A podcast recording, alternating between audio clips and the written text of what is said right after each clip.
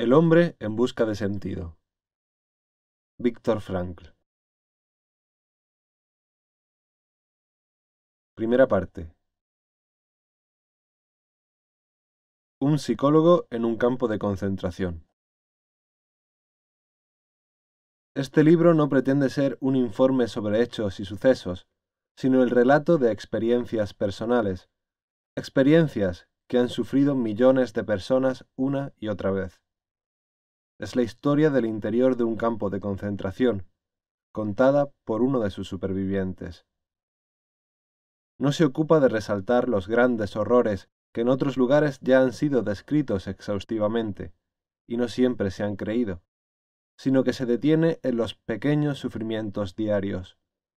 En otras palabras, intentará responder a la pregunta cómo se veía afectada la psicología del prisionero por el día a día en un campo de concentración. La mayoría de los sucesos que aquí se describen no ocurrieron en los grandes campos, los más famosos, sino en los pequeños, donde tuvo lugar la mayor parte del exterminio real. Este no es un libro sobre el sufrimiento y la muerte de grandes héroes y mártires o prisioneros de renombre, ni sobre la crueldad de los capos, prisioneros especiales que gozaban de la confianza de los guardias de las SS. No se ocupa, por tanto, del dolor de quienes ostentaban algún poder, sino de los sacrificios, el padecimiento y la muerte de muchas víctimas anónimas y olvidadas.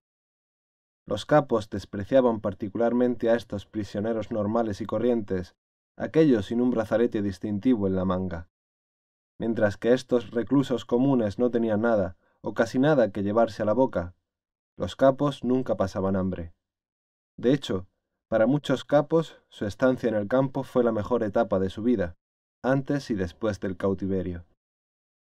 A menudo trataban a los prisioneros con mayor crueldad que los guardias y los golpeaban con más saña que los miembros de las SS. Los capos eran elegidos exhaustivamente entre los reclusos cuyo carácter y actitud revelaban que eran aptos para tales procedimientos, y si no cumplían su cometido, enseguida se los destituía.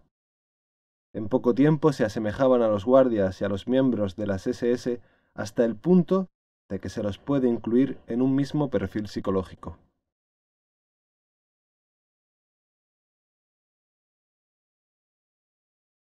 Selección activa y pasiva. Quienes nunca han pisado un lager se hacen una idea equivocada de la vida en un campo de concentración, mezclando sentimentalismo y compasión. Desconocen la lucha por sobrevivir que extenuaba a los prisioneros, especialmente en los campos pequeños, la lucha diaria por un trozo de pan, por mantenerse vivo o salvar a un amigo. Tomemos como ejemplo un traslado oficialmente anunciado para llevar a cierto número de prisioneros a otro campo. No era difícil adivinar el destino de esos prisioneros, la cámara de gas. Se seleccionaba a los enfermos, a los más débiles, a los que no podían trabajar, para enviarlos a uno de los grandes campos centrales, equipados con cámaras de gas y crematorios. El anuncio del traslado suponía la señal que desencadenaba una encarnizada lucha entre los prisioneros o entre distintos grupos para conseguir, del modo que fuera, tachar de la lista el propio nombre o el de un amigo. Todos éramos conscientes de que había que encontrar otra víctima para sustituir el número borrado. La cantidad estipulada de trasladados no podía alterarse. Seguir vivo exigía la muerte de otro. A las autoridades del lager solo les importaba que se cubriera cada traslado con el número previsto de prisioneros. Les daba igual quiénes estaban incluidos en la lista. Los prisioneros eran un número, y eso era lo que constaba en el traslado. Al entrar en el lager, ese era al menos el método practicado en Auschwitz, se despojaba a los prisioneros de todas sus pertenencias, incluidos los documentos de identificación, circunstancia que algunos aprovecharon para adoptar otro nombre o atribuirse una profesión igualmente ficticia. Y por los más diversos motivos muchos lo hacían. A las autoridades del campo les interesaba únicamente el número del prisionero, un número que tatuaban en la piel y que había que llevar también cosido en un determinado lugar del pantalón, la chaqueta o el abrigo. Los guardias nunca utilizaban el nombre del prisionero.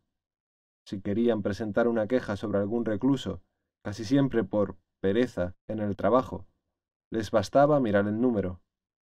¿Cómo temíamos esas miradas por sus posibles consecuencias? Y apuntarlo en su libreta. Volvamos al convoy a punto de partir. No teníamos tiempo, ni ganas, para consideraciones morales o éticas. Nos aferrábamos a un pensamiento obsesivo, seguir vivos para volver con la familia o salvar a un amigo. En esas condiciones no se dudaba en arreglar las cosas para que otro prisionero, otro número, se incluyera en la lista del traslado. Como ya he mencionado, la selección de los capos era por vía negativa.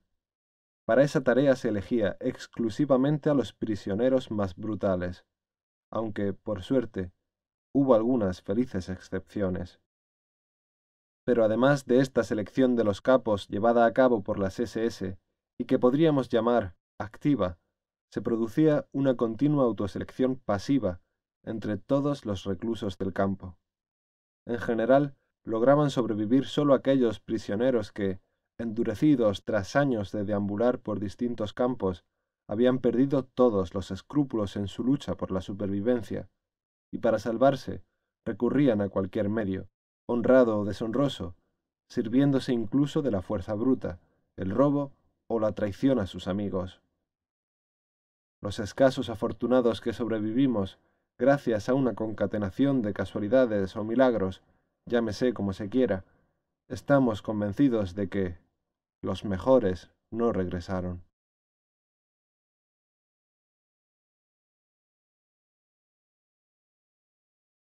El informe del prisionero número 119.104. Un ensayo psicológico. Debo resaltar que este texto, el informe del prisionero número 119.104, no pretende contar mis vivencias en el campo de concentración. Mi intención es describir, en virtud de mi experiencia y desde mi perspectiva de psiquiatra, cómo vivía el prisionero normal en el campo y cómo esa vida influía en su psicología. Al describir, desde la profesión psiquiátrica, la psicología del prisionero medio, debo señalar, no sin orgullo, que yo fui un preso ordinario.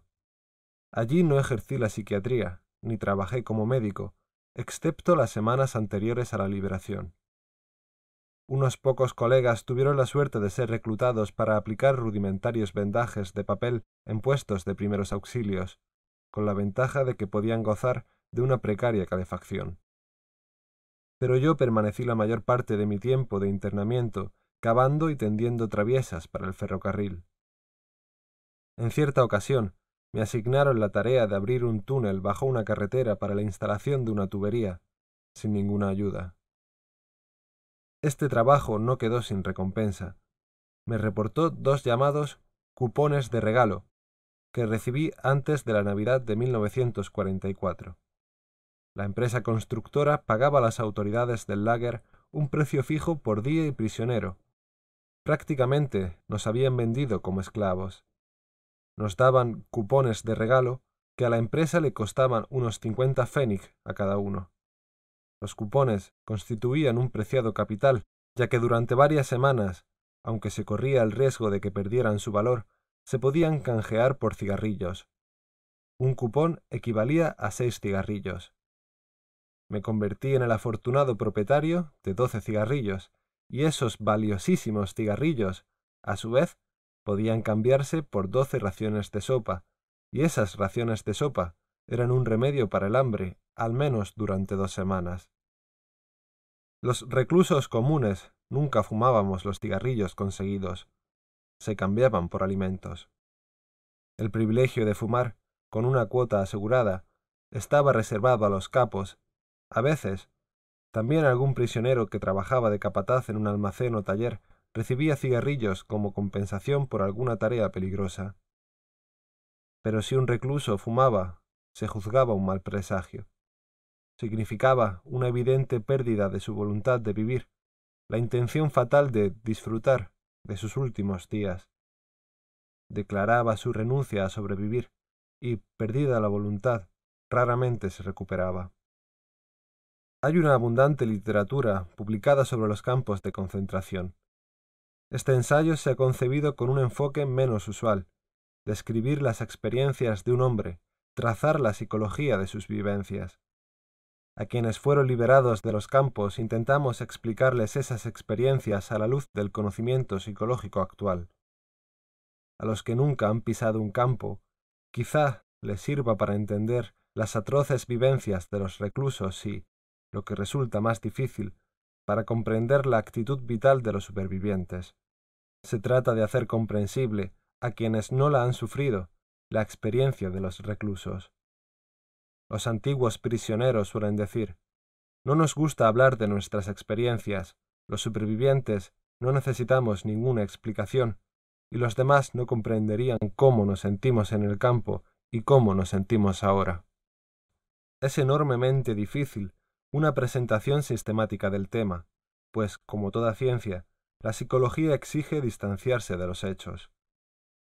¿Cómo conseguir, siendo al mismo tiempo observador y prisionero, el distanciamiento necesario?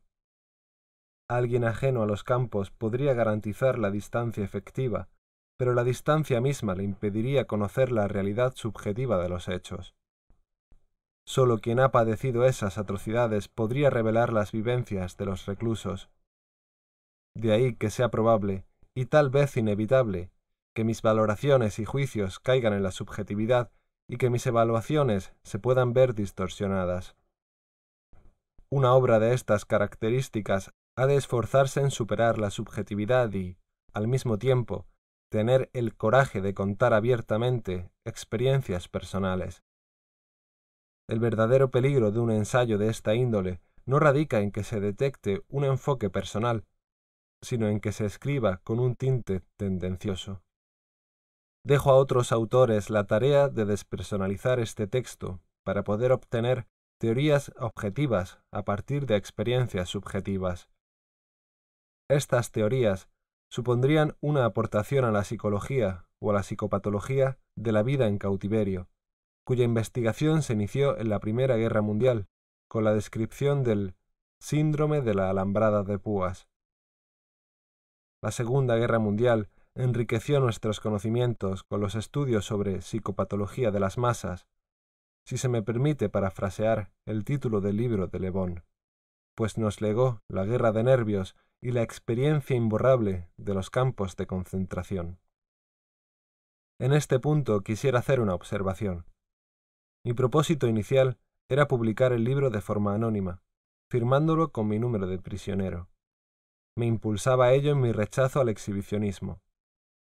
Sin embargo, terminada la redacción, me convencieron de la ineptitud de una edición anónima, pues en esta clase de testimonio la fuerza de la confesión incrementa el valor de los hechos. Por esta razón decidí expresar mis convicciones con la máxima franqueza y, Venciendo mi natural desagrado por el exhibicionismo, me abstuve de suprimir los pasajes más personales.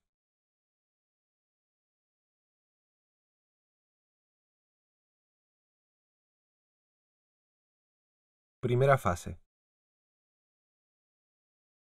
Internamiento en el campo.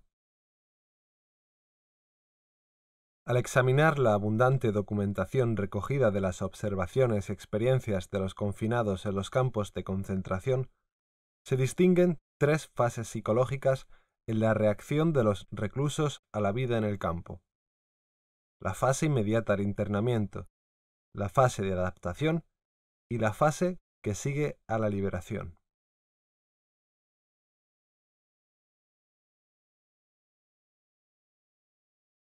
Estación de ferrocarril de Auschwitz.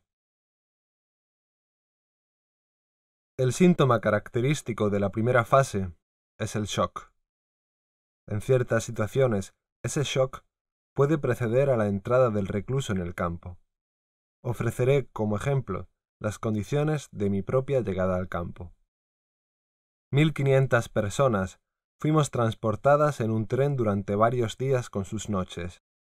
En cada vagón se hacinaban ochenta personas tendidas sobre su equipaje, lo poco que conservábamos de nuestras pertenencias. Los vagones estaban tan repletos de gente que sólo quedaba despejada la parte superior de las ventanillas, por donde entraba la claridad gris del amanecer. Todos creíamos que nos llevaban a una fábrica de munición como empleados para trabajos forzados. No sabíamos siquiera si seguíamos en Silesia o si habíamos entrado ya en Polonia.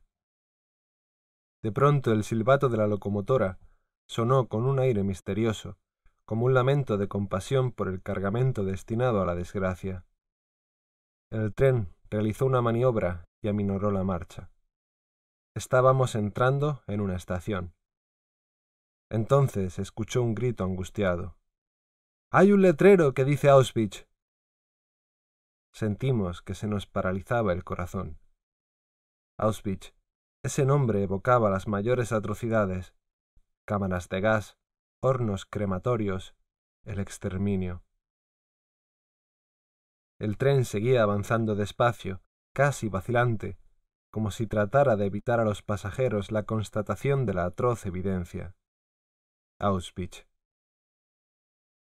La claridad de la mañana dejaba ver los contornos de un inmenso campo, una larga extensión de alambre de espino, las torretas de vigilancia, los potentes focos y las interminables filas de andrajosas figuras humanas, pardas bajo la luz grisácea del amanecer, arrastrándose sin rumbo por las desoladas calles del campo hacia un destino incierto se oían voces aisladas y silbatos de mando.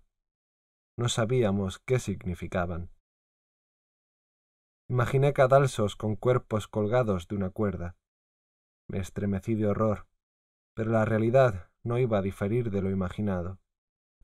Lentamente teníamos que acostumbrarnos a la inmensa y terrible barbarie.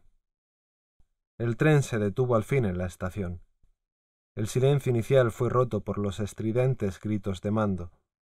A partir de entonces, oiríamos constantemente esos bramidos ásperos en todos los campos.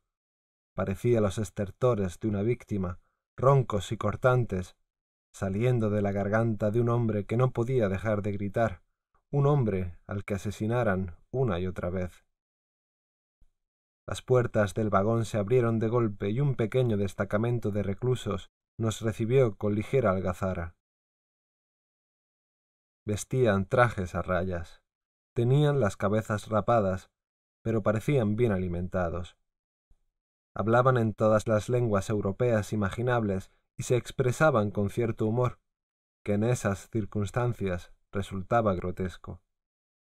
Como quien se agarra a un clavo ardiendo, dado mi innato optimismo, que tantas veces me ha ayudado a controlar mis sentimientos incluso en las situaciones más desesperadas, me aferré a esta idea. Estos prisioneros tienen buen aspecto, aparentan buen humor e incluso se ríen. Quién sabe, quizá yo consiga ser uno de ellos. En psiquiatría hay un estado de ánimo que se denomina ilusión del indulto. Se trata del proceso de consolación que desarrollan los condenados a muerte antes de su ejecución, conciben la infundada esperanza de que van a ser indultados en el último minuto. Nosotros también nos aferrábamos a una débil esperanza, e incluso frente a la evidencia creíamos que aquello no sería tan cruel. Las mejillas sonrosadas de los reclusos que nos habían recibido alentaban nuestra ilusión. Entonces no sabíamos que componían un grupo especial, seleccionado para servir de comité de remesas de prisioneros que diariamente llegaban a la estación.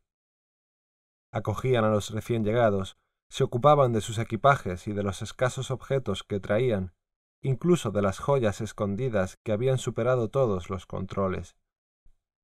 Auschwitz era un lugar insólito en la Europa de los últimos años de la guerra. Debió de haber allí un verdadero tesoro. En sus almacenes se acumulaba oro, plata, platino y diamantes, sin contar lo incautado por las SS. Metieron a unas mil quinientas personas en un barracón para un máximo de doscientas, a la espera de trasladarnos a campos más pequeños. Hambrientos, tiritando de frío, no disponíamos de espacio ni para estar en cuclillas, y menos para tumbarnos. En cuatro días, el único alimento que ingerimos fue un trozo de pan de unos ciento cincuenta gramos En esas duras condiciones, oía un prisionero veterano, encargado del barracón, regatear con un miembro del comité de recepción por un alfiler de corbata de platino y diamantes. La mayoría de las ganancias de tales transacciones se convertían en tragos de aguardiente. No recuerdo cuántos miles de marcos se necesitaban para comprar suficiente aguardiente como para pasar una tarde alegre, pero sí sé que los veteranos necesitaban beber. En estas circunstancias, ¿quién podría reprocharles que intentaran calmar su conciencia con la embriaguez? Había otro grupo que disfrutaba de aguardiente en cantidades casi ilimitadas, suministradas por las SS. Los hombres que trabajaban en las cámaras de gas y los crematorios, que sabían que cualquier día serían relevados por otra remesa y dejarían de ser verdugos para convertirse en víctimas.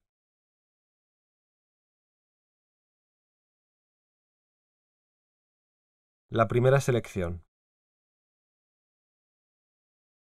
La mayoría de las personas de mi expedición se encontraba bajo la ilusión del indulto. No perdían la esperanza de que serían liberados e imaginaban que aquello iba a terminar bien. No podíamos captar la realidad de nuestra condición. El significado se nos escapaba. Para explicarme mejor, recupero la siguiente escena. Hasta esa tarde no lo comprendimos. Nos ordenaron dejar el equipaje en el vagón y formar dos filas, las mujeres a un lado y los hombres a otro, que debían pasar delante de un oficial de las SS de alta graduación. Tuve la osadía de esconder mi macuto debajo del abrigo. Mi fila debía pasar delante del oficial, uno a uno. Me di cuenta de que corría peligro si el oficial descubría el macuto. Seguramente me tiraría al suelo de un bofetón un escarmiento del que ya tenía constancia. Instintivamente, al acercarme a él, adopté una postura enérgica para disimular la pesada carga. Ahora lo tenía enfrente. Era un hombre alto y delgado, con un uniforme impecable que vestía soberbiamente. ¿Cómo contrastaba este porte elegante con nuestro aspecto mugriento después del viaje? El oficial mantenía una posición relajada, sujetándose el codo derecho con la mano izquierda. Su mano derecha estaba erguida y con el dedo índice señalaba con parsimonia a la derecha o a la izquierda. En aquel entonces ignorábamos el siniestro significado del leve movimiento de su dedo, apuntando ya a la izquierda, ya a la derecha, con mayor frecuencia a la izquierda. Me llegó el turno. Alguien me había susurrado que ir a la derecha implicaba trabajos forzados. A la izquierda enviaban a los débiles y enfermos que trasladaban a otro campo. Me resigné al curso de los acontecimientos, comportamiento que repetí en varias ocasiones durante mi internamiento. El peso del macuto me ladeaba un poco hacia la izquierda, pero me esforcé en caminar erguido. El hombre de las SS me escudriñó de arriba abajo, dudó un momento, y entonces puso sus manos en mis hombros. Intenté demostrar la mejor voluntad. Me giró muy lentamente a la derecha y seguí en esa dirección. Por la tarde nos explicaron el significado del juego del dedo. Era la primera selección, el primer veredicto sobre la aniquilación o la supervivencia para el 90% de nuestra expedición había significado la muerte, y la sentencia se cumpliría a las pocas horas. Los que habían sido colocados a la izquierda fueron de la estación directamente al crematorio.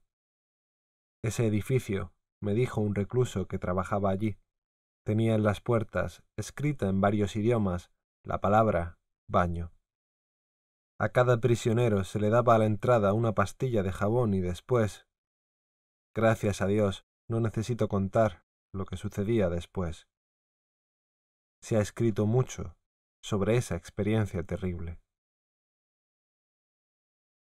Los pocos que nos salvamos del numeroso grupo inicial conocimos la verdad esa misma noche. Pregunté a un antiguo recluso si sabía a dónde habían mandado a mi amigo y colega P. ¿Lo enviaron a la izquierda? Sí, contesté. Pues ahí lo tienes, respondió. ¿Dónde? Una de sus manos señalaba una chimenea, a unos cientos de metros, que escupía una llamarada de fuego al gris cielo de Polonia. La llamarada se disolvía en una siniestra nube de humo. Allí está tu amigo, elevándose al cielo, contestó con brusquedad, pero no alcancé a entender bien sus palabras hasta que me revelaron la verdad con toda su crudeza. Pero me estoy anticipando a los hechos. Desde el punto de vista psicológico, todavía nos esperaba un camino largo, muy largo, desde el amanecer en la estación hasta la primera noche en el campo.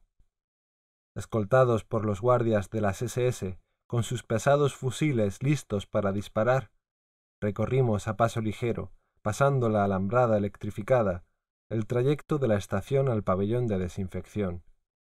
Para los que habíamos superado la primera selección, fue un auténtico baño. Eso fomentó nuevamente nuestra esperanza de sobrevivir. Incluso los hombres de las SS nos parecían casi encantadores. Pronto descubrimos la razón. Eran amables con nosotros por el reloj de pulsera que llevábamos en nuestras muñecas, y con buenos modales nos querían convencer de que teníamos que dárselos.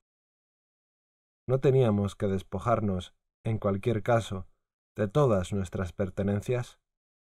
Entonces, ¿por qué no entregar a esas personas relativamente afables lo que nos quedaba? Tal vez algún día podrían devolvernos el favor.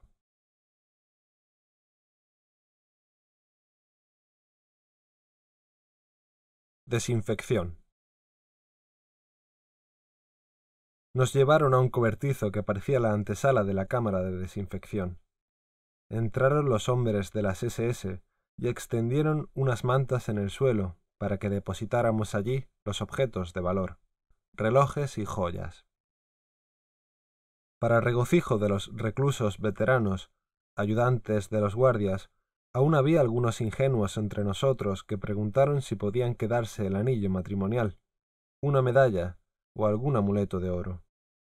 No nos entraba en la cabeza que nos lo quitarían todo, absolutamente todo. Intenté ganarme la confianza de uno de los prisioneros veteranos. Acercándome sigilosamente, señalé el fajo de papeles del bolsillo interior de mi abrigo y le dije Mira, es el manuscrito de un libro científico. Sé que me vas a decir que no puedo esperar nada en estas condiciones y que debo estar agradecido de salvar la vida. Pero no lo puedo evitar. Necesito conservar este manuscrito como sea. Es el trabajo de toda mi vida, ¿comprendes? Parecía que comprendía. Empezó a esbozar una sonrisa, primero de compasión, luego burlona, insultante, hasta que soltó una palabra en respuesta a mi ansiedad, la palabra más omnipresente de la jerga del lager. Mierda.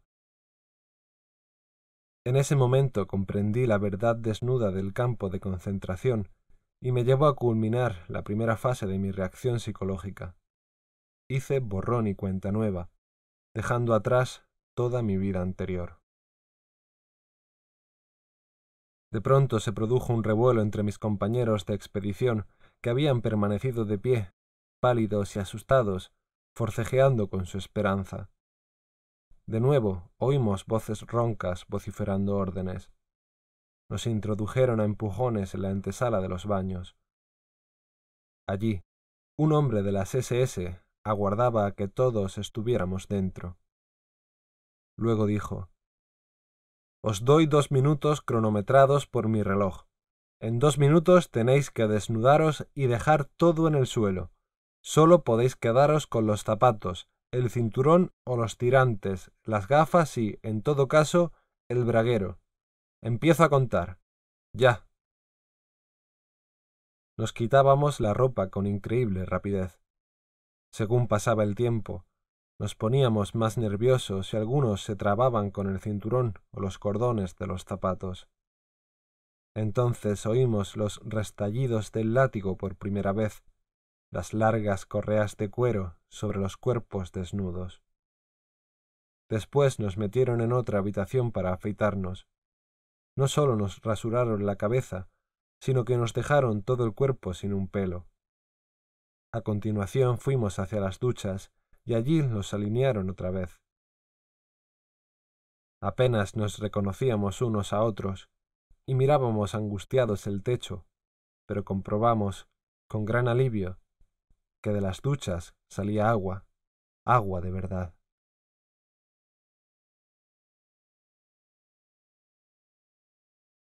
La existencia desnuda. Mientras esperábamos la ducha, se nos hizo patente nuestra desnudez, en su sentido literal. Éramos solamente un cuerpo. Nada más. Solo poseíamos la existencia desnuda. ¿Qué vínculo material me ligaba a la vida anterior? En mi caso, eran las gafas y el cinturón, pero a este último pronto tuve que cambiarlo por un pedazo de pan. A los que usaban braguero les reservaban otra sorpresa. Por la tarde, el prisionero a cargo de nuestro barracón nos recibió con un discursito de bienvenida. Aseguró que, por su honor, personalmente colgaría de aquella viga y la señaló, a quien llevara cosido dinero o joyas en el braguero explicó con orgullo que las leyes del campo concedían ese derecho a los veteranos. También con los zapatos tuvimos problemas. Aunque supuestamente podíamos conservarlos, los que tenían zapatos en buen estado fueron obligados a entregarlos y se los cambiaron por zapatos desgastados y de otro número. Les fue aún peor a los que, guiados por el consejo de los veteranos, habían cortado la caña de las botas disimulando el corte con jabón. Los hombres de las SS conocían esa práctica y metieron a todos los sospechosos del engaño en una habitación contigua. Oímos de nuevo los chasquidos de los látigos y los gritos de los torturados. Esta vez el castigo duró bastante tiempo.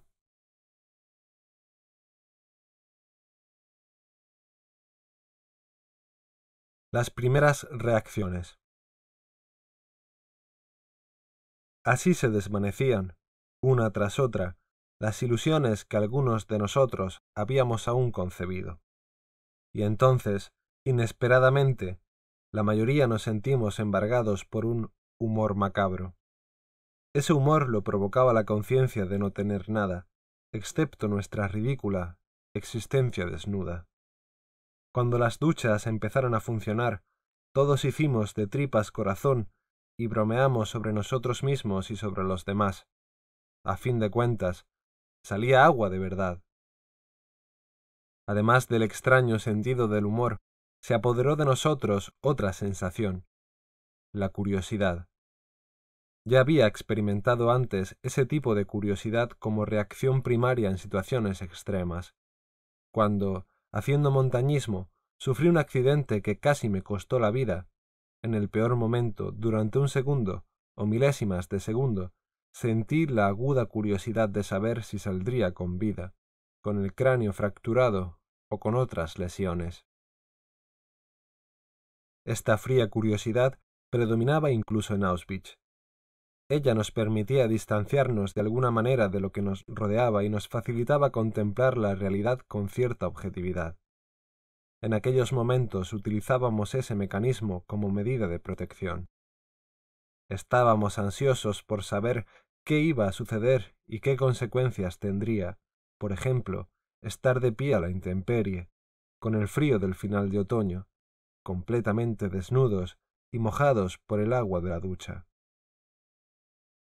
A los pocos días la curiosidad derivó en sorpresa. No nos habíamos resfriado. El lager reservaba muchas sorpresas semejantes para los recién llegados. A los médicos del grupo nos sorprendió comprobar la falsedad de los libros de medicina.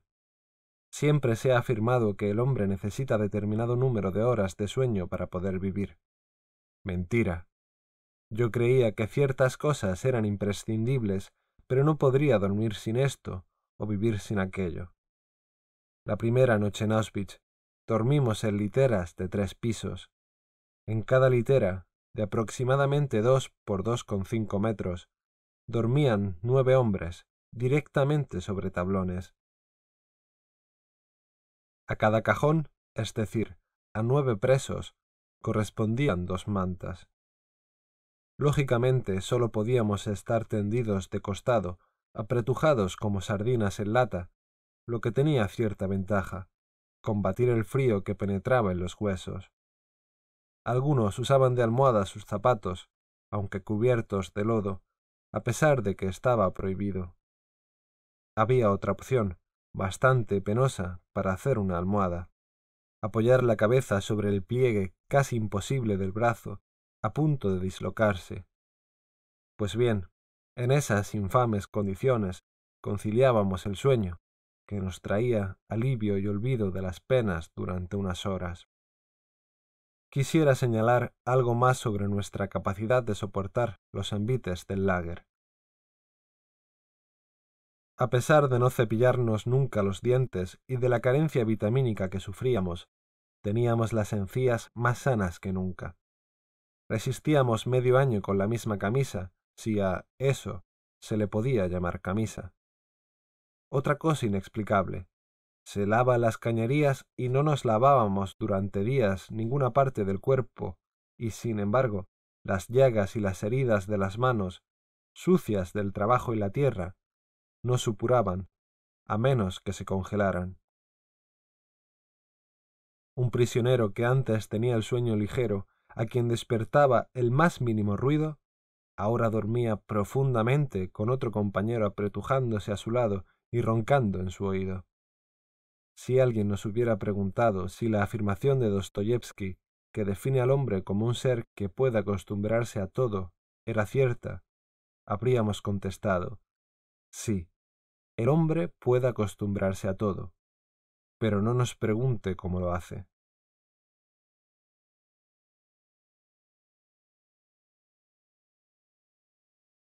Lanzarse contra las alambradas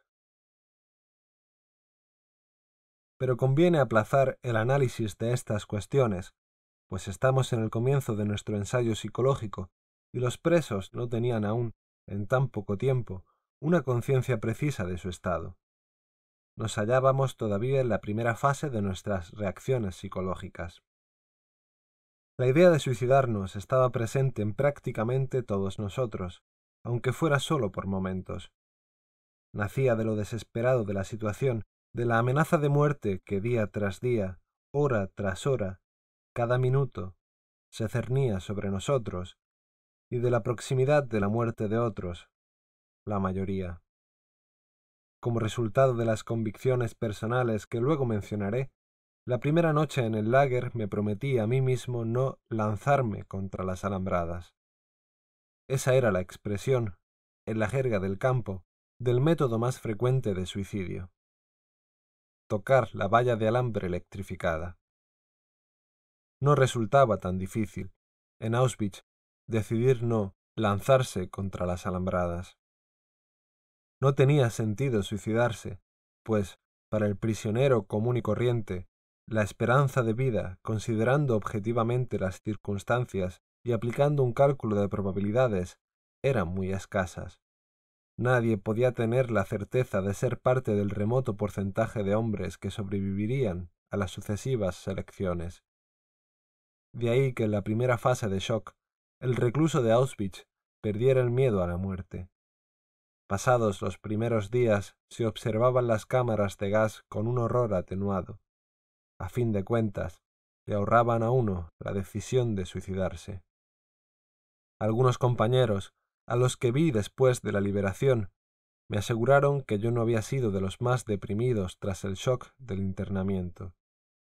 Recuerdo haberme reído, con toda sinceridad, cuando la mañana siguiente a la primera noche en Auschwitz ocurrió el siguiente episodio. A pesar de las estrictas órdenes de no salir de los barracones, un colega mío, que ya llevaba semanas en el campo, se coló en nuestro barracón. Quería tranquilizarnos. A pesar de las estrictas órdenes de no salir de los barracones, un colega mío, que ya llevaba semanas en el campo, se coló en nuestro barracón. Quería tranquilizarnos, consolarnos y contarnos algunas cosas. Había adelgazado tanto que tardamos en reconocerlo. Con fingido humor y despreocupación, nos dio unos cuantos consejos apresurados. No tengáis miedo, no temáis las elecciones. El doctor M se refería al jefe de la sección médica de las SS, siente debilidad por los médicos. No era cierto. Las amables palabras de mi amigo no se correspondían con la verdad. Un prisionero de unos sesenta años, médico de un bloque de barracones, había suplicado al doctor M que liberara a su hijo destinado a la cámara de gas. El doctor M rehusó fríamente ayudarlo. Pero hay una cosa que os aconsejo, continuó, que os afeitéis, si es posible, a diario, aunque tengáis que hacerlo con un trozo de vidrio y a cambio del último pedazo de pan.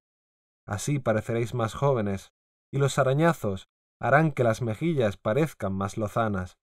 Si queréis seguir vivos, el único modo de conseguirlo es aparentar capacidad de trabajo.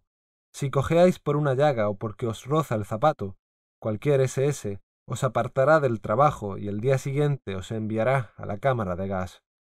¿Sabéis a quién llamamos aquí musulmán? Al de aspecto miserable, por dentro y por fuera, enfermo y demacrado, incapaz de resistir el trabajo físico duro. Ese es un musulmán. Antes o después, más bien antes, el musulmán acaba en la cámara de gas. Por eso os lo repito, afeitaros a diario, manteneros siempre erguidos, andad con soltura, y no os mandarán a la cámara de gas. Ninguno de vosotros, aunque llevéis solo veinticuatro horas aquí, debéis temer la cámara de gas, salvo quizá tú. Me señaló y dijo Espero que no tomes a mal que te lo diga con tanta franqueza. Continuó dirigiéndose al grupo. Es el único de vosotros que debe preocuparse por la próxima selección. Los demás podéis estar tranquilos. Yo sonreí. Estoy convencido ahora de que cualquiera en mi lugar habría respondido aquel día de la misma manera, sonriendo. Creo que fue Lessing quien afirmó Hay cosas que pueden hacerte perder la razón, a no ser que no tengas ninguna razón que perder en una situación anormal, una reacción anormal constituye una conducta normal. Incluso los psiquiatras esperamos que las reacciones de un hombre ante una situación anormal, por ejemplo la reclusión en un centro psiquiátrico, sean anormales en proporción a su grado de normalidad. La reacción de un hombre tras su internamiento en un campo de concentración supone también un estado psíquico anormal pero si se juzga objetivamente, en función del lager, se trata de una respuesta normal y, como demostraré más adelante, es la reacción típica ante esas determinadas condiciones de vida.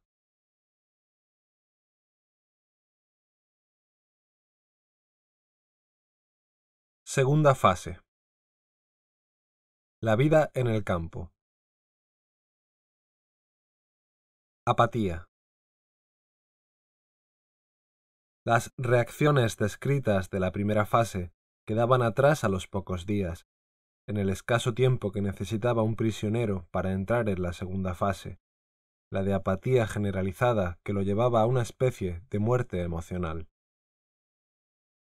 Además de las reacciones ya descritas, ahora la tortura interior se intensificaba con sensaciones más dolorosas que el prisionero intentaba apaciguar.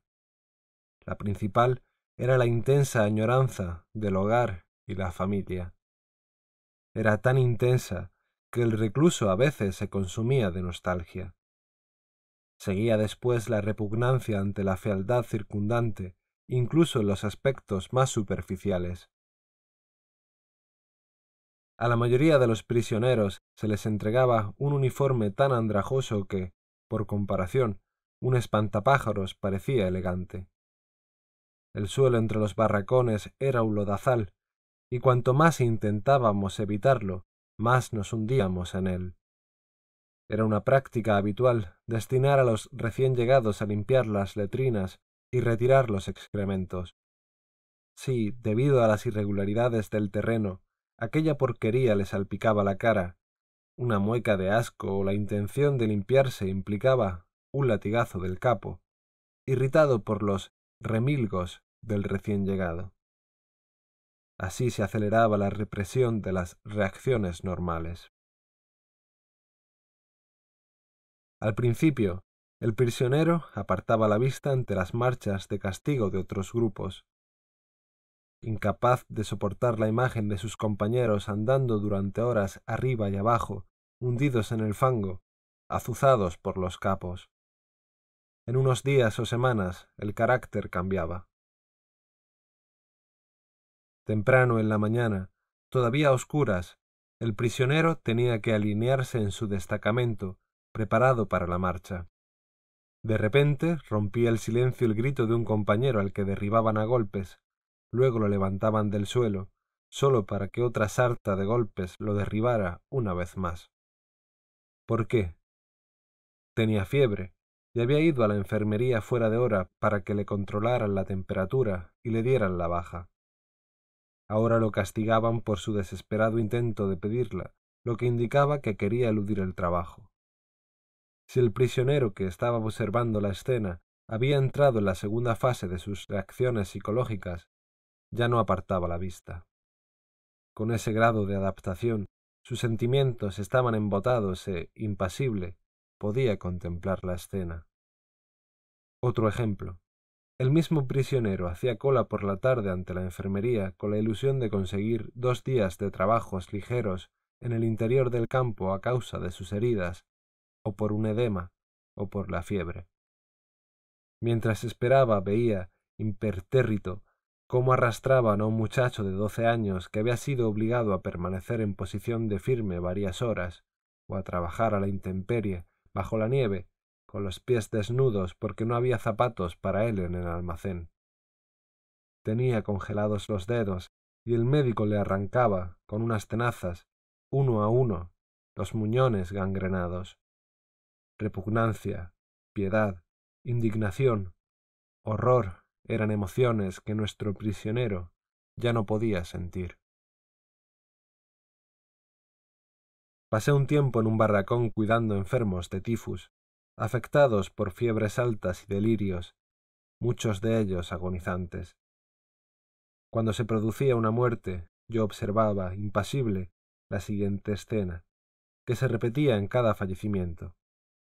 Uno por uno, los prisioneros se acercaban al cadáver aún caliente de su compañero. Uno cogía los restos de un plato de patatas hediondas, otro veía que los zapatos de madera del difunto eran mejores que los suyos y se los cambiaba. Otro hacía lo mismo con el abrigo, y había quien se alegraba de encontrar en un bolsillo, ¿quién lo diría?, un buen trozo de cuerda. Imperturbable, yo miraba todo eso sin sentir la más mínima conmoción. Después pedía al enfermero que retirara el cadáver. Si se decidía a hacerlo, lo cogía de las piernas y lo dejaba caer como un fardo al estrecho pasillo, entre las hileras de tablas que hacían de camastros para los cincuenta enfermos de tifus, y luego lo arrastraba por la tierra desigual del pasillo hasta la puerta. Para salir, había que superar dos escalones, de unos quince centímetros cada uno, lo que requería un gran esfuerzo para nosotros, exhaustos por la crónica malnutrición. Al cabo de unos meses de internamiento, éramos incapaces de subir esos escalones sin agarrar la puerta para coger impulso. El hombre que arrastraba el cadáver se acercaba a los escalones que apenas podía subir, tiraba de las piernas del cadáver y la cabeza del muerto, con un sonido siniestro, subía rebotando de escalón en escalón. Inmediatamente después nos distribuían la ración diaria de sopa. Yo me encontraba en la parte opuesta del barracón, al lado de la pequeña y única ventana, situada casi a ras del suelo. Miraba por la ventana mientras cogía con las manos frías el cuenco de sopa caliente, que engullía con avidez. El cadáver parecía observarme con sus ojos vidriosos. Dos horas antes había estado hablando con él. Seguí sorbiendo mi sopa. Si la falta de emoción no hubiese despertado mi interés profesional, ahora no recordaría el incidente. En aquel momento no me suscitó ningún sentimiento.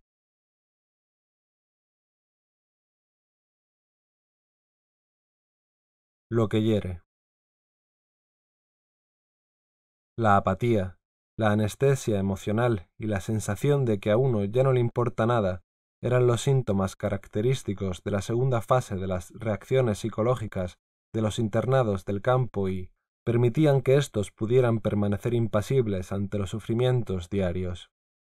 Pronto, el prisionero construía, gracias a la insensibilidad, un muy necesario escudo protector.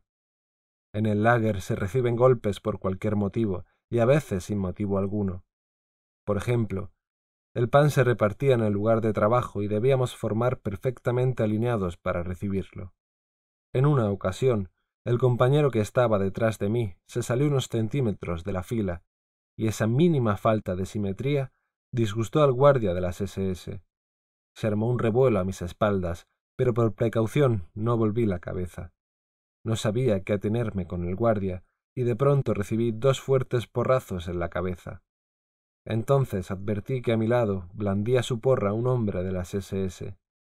En esa situación no es el dolor físico lo que más hiere. Y esto vale tanto para los adultos como para los niños castigados, sino la humillación y la indignación por la injusticia, el sinsentido de todo eso. Aunque parezca extraño, en ciertas circunstancias un golpe fallido hiere más que uno que haya dado en el blanco. Una vez estaba de pie al lado de la vía del ferrocarril bajo una tormenta de nieve. A pesar del temporal, nuestra cuadrilla no podía interrumpir el trabajo. Me afanaba en reparar la vía, rellenando los huecos con gravilla, pues esa era la única manera de entrar en calor. Hice una pausa de unos segundos para tomar aliento y apoyarme en la pala. Por desgracia, el guardia se giró precisamente en ese momento y me vio pensó que me hacía el remolón. No usó su látigo, ni me insultó, ni lanzó ningún juramento. No juzgó necesario malgastar palabras, ni siquiera palabrotas, con aquel cuerpo andrajoso y demacrado que no parecía una figura humana. En lugar de eso, se agachó alegremente, cogió una piedra y me la arrojó. Así se llama la atención de un animal doméstico para que vuelva a su trabajo, una criatura con la que se tiene tan poco en común que ni siquiera se la castiga. Aquella piedra me hirió más que los latigazos o los insultos soeces. Se quedó imborrable en mi corazón.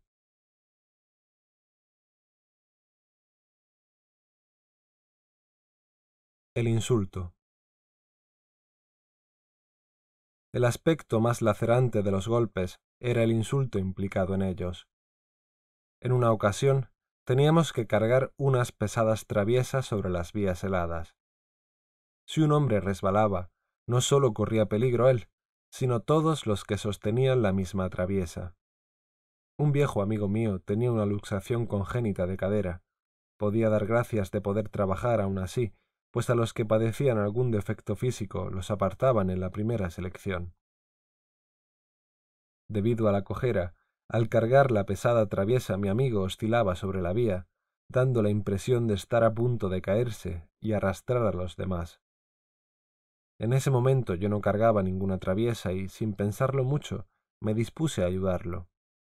Inmediatamente recibí un duro golpe en la espalda y la agria orden de volver a mi puesto. Minutos antes, el mismo guardia nos había dicho que los cerdos, como nosotros, no teníamos espíritu de compañerismo. Otro día, a veinte grados bajo cero, estábamos en un bosque helado, cavando una zanja para tender unas cañerías de suministro de agua. Ya entonces me encontraba bastante débil. se acercó un capataz de mejillas sonrosadas. Me recordaba, sin poder evitarlo, la cabeza de un cerdo. Me fijé con envidia en sus cálidos guantes, mientras nosotros trabajábamos sin ninguna protección. También envidié su chaquetón de cuero forrado de piel, en medio de aquel intenso frío. Me miró en silencio un instante. Presentí que iba a haber problemas, pues delante de mí se veía un escuálido montón de arena que mostraba lo poco que había acabado. Entonces me gritó, furioso. Hijo de perra. Llevo observándote un buen rato. Yo te enseñaré a trabajar. Verás lo que es cavar la tierra con los dientes y morir como un animal. En dos días acabo contigo. Tú no has pegado golpe en toda tu vida. ¿Qué hacías antes, cerdo? ¿Te dedicabas a los negocios? La soflama no me impresionó, pero su amenaza de muerte iba en serio. Me incorporé y lo miré fijamente a los ojos. Era médico especialista. Así que médico, y cobrarías un montón a los pacientes. De hecho, la mayoría de las consultas no las cobraba. Trabajaba en clínicas para pobres, respondí. Comprendí que había hablado demasiado. Se abalanzó sobre mí y me tiró al suelo, gritando como un energúmeno. Soy incapaz de recordar lo que vociferaba. Cuento este suceso, aparentemente trivial, para mostrar que la indignación podía surgir incluso en prisioneros endurecidos, una indignación suscitada menos por la crueldad física o el dolor que por el insulto.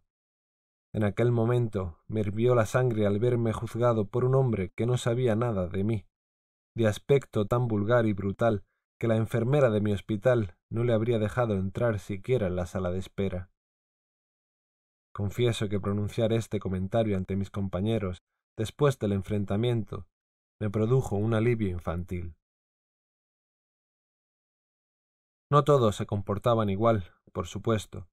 Por suerte, el capo de mi compañía me apreciaba. Me fui ganando su amistad de las interminables marchas al lugar de trabajo, escuchando sus historias de amor y sus problemas matrimoniales. Lo había impresionado con mi diagnóstico sobre su carácter y mis consejos psicoterapéuticos. Me estaba agradecido, y eso significaba una gran ayuda. Me reservaba un puesto a su lado en las cinco primeras hileras del destacamento, formado habitualmente por doscientos ochenta hombres. Eso suponía un favor muy especial. Teníamos que alinearnos por la mañana muy temprano, con el claroscuro del amanecer, como ya he dicho. Todos teníamos miedo de llegar tarde y quedarnos en las últimas filas. Si se necesitaban hombres para un trabajo desagradable, el jefe de los capos los elegía por lo general de las últimas filas. Esos hombres casi siempre tenían que desplazarse a lugares muy lejanos para realizar trabajos especialmente horribles, a las órdenes de guardias desconocidos. De vez en cuando, el capo superior escogía hombres de las primeras cinco filas con el fin de desconcertar a los que intentaban hacérselos listos. Las protestas o súplicas se silenciaban con certeros puntapiés y los desafortunados eran llevados a trabajar a fuerza de gritos y golpes. Sea como fuese, mientras duraron las confidencias de mi capo, nunca fui seleccionado. Tenía garantizado un puesto de honor a su lado, que me reportaba además otra ventaja. Como la mayoría de mis compañeros, yo padecía edema por el hambre. Apenas podía doblar las rodillas por la piel tirante y la hinchazón de las piernas. Tampoco podía atarme los zapatos, de tan hinchados como tenía los pies, y no hubiera podido usar calcetines en caso de tenerlos. Los pies desnudos y los zapatos llenos de nieve traían como consecuencia frecuentes abañones y congelaciones. Cada paso suponía una auténtica tortura. En las largas marchas sobre los campos nevados se formaban carámbanos en los zapatos. Era habitual que un compañero resbalara y los que venían detrás tropezaran y cayeran unos sobre otros. La columna se detenía entonces un momento, no muy largo. Enseguida entraba en acción uno de los guardias, que golpeaba a los caídos con la culata del fusil para que se levantaran deprisa. En las primeras filas había menos posibilidad de tropezar y tener después que correr con los pies doloridos para alcanzar la columna, que seguía avanzando sin preocuparse por los caídos.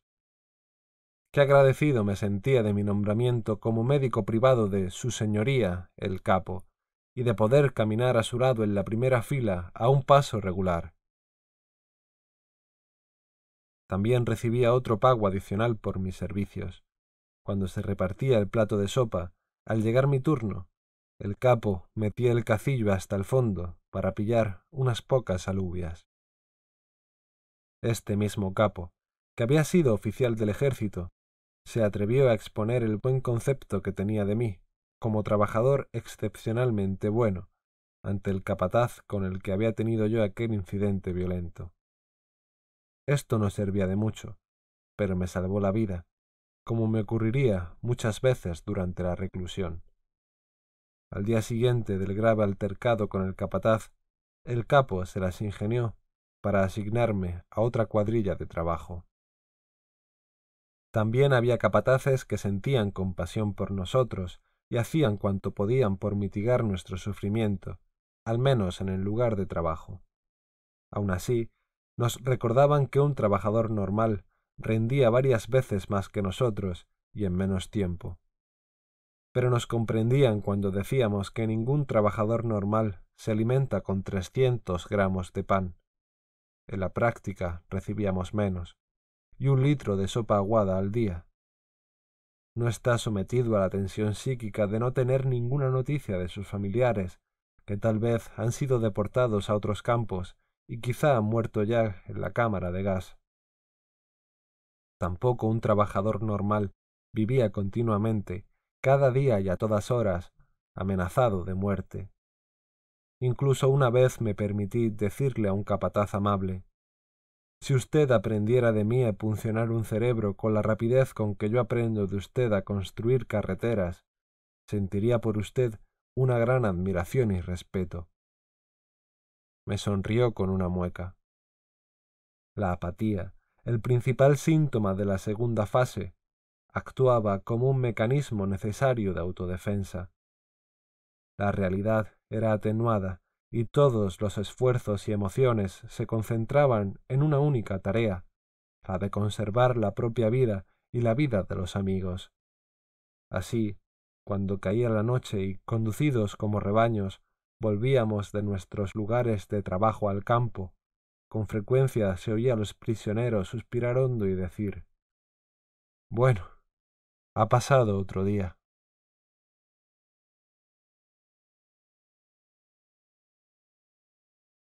Los sueños de los prisioneros.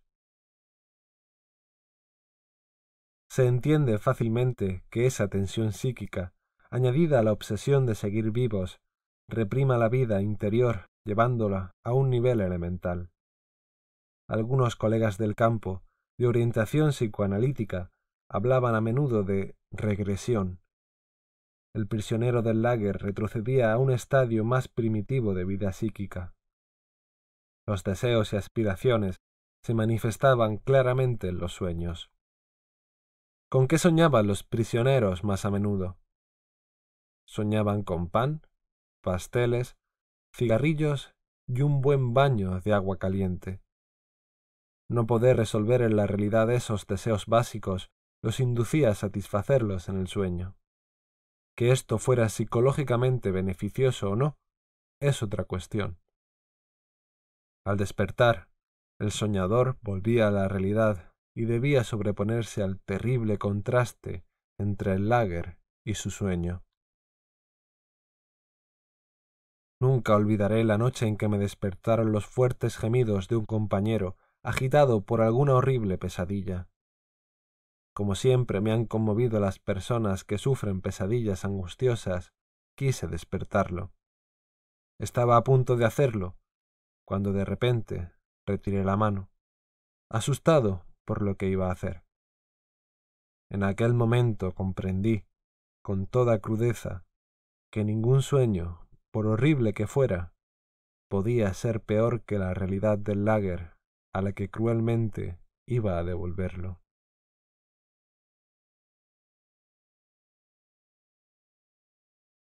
Hambre. Debido a la grave desnutrición que sufrían los prisioneros, era natural que el instinto básico principal en torno al cual giraba la vida psíquica fuera el afán de conseguir comida. Si no se sentían estrechamente vigilados, algo infrecuente, los prisioneros empezaban a hablar enseguida de comida. Preguntaban a su compañero de zanja por su plato preferido, intercambiaban recetas y planeaban un suculento menú para el día en que, liberados, se reunieran en su casa. Y una y otra vez imaginaban esa escena con todo detalle, hasta que una advertencia, transmitida de boca en boca, por lo general a través de una consigna o un número convenido, les indicaba que se acercaba el capo. Consideraba estas conversaciones sobre comida psicológicamente peligrosas. No supone una agresión al organismo provocarlo con esas deliciosas y detalladas descripciones gastronómicas, cuando ya se ha adaptado a las míseras raciones y a la escasez de calorías, aunque produzcan algún alivio psicológico momentáneo, acarrean perjuicios fisiológicos. En la última época de nuestro cautiverio, la dieta diaria se reducía a una ración de sopa aguada y un minúsculo pedazo de pan.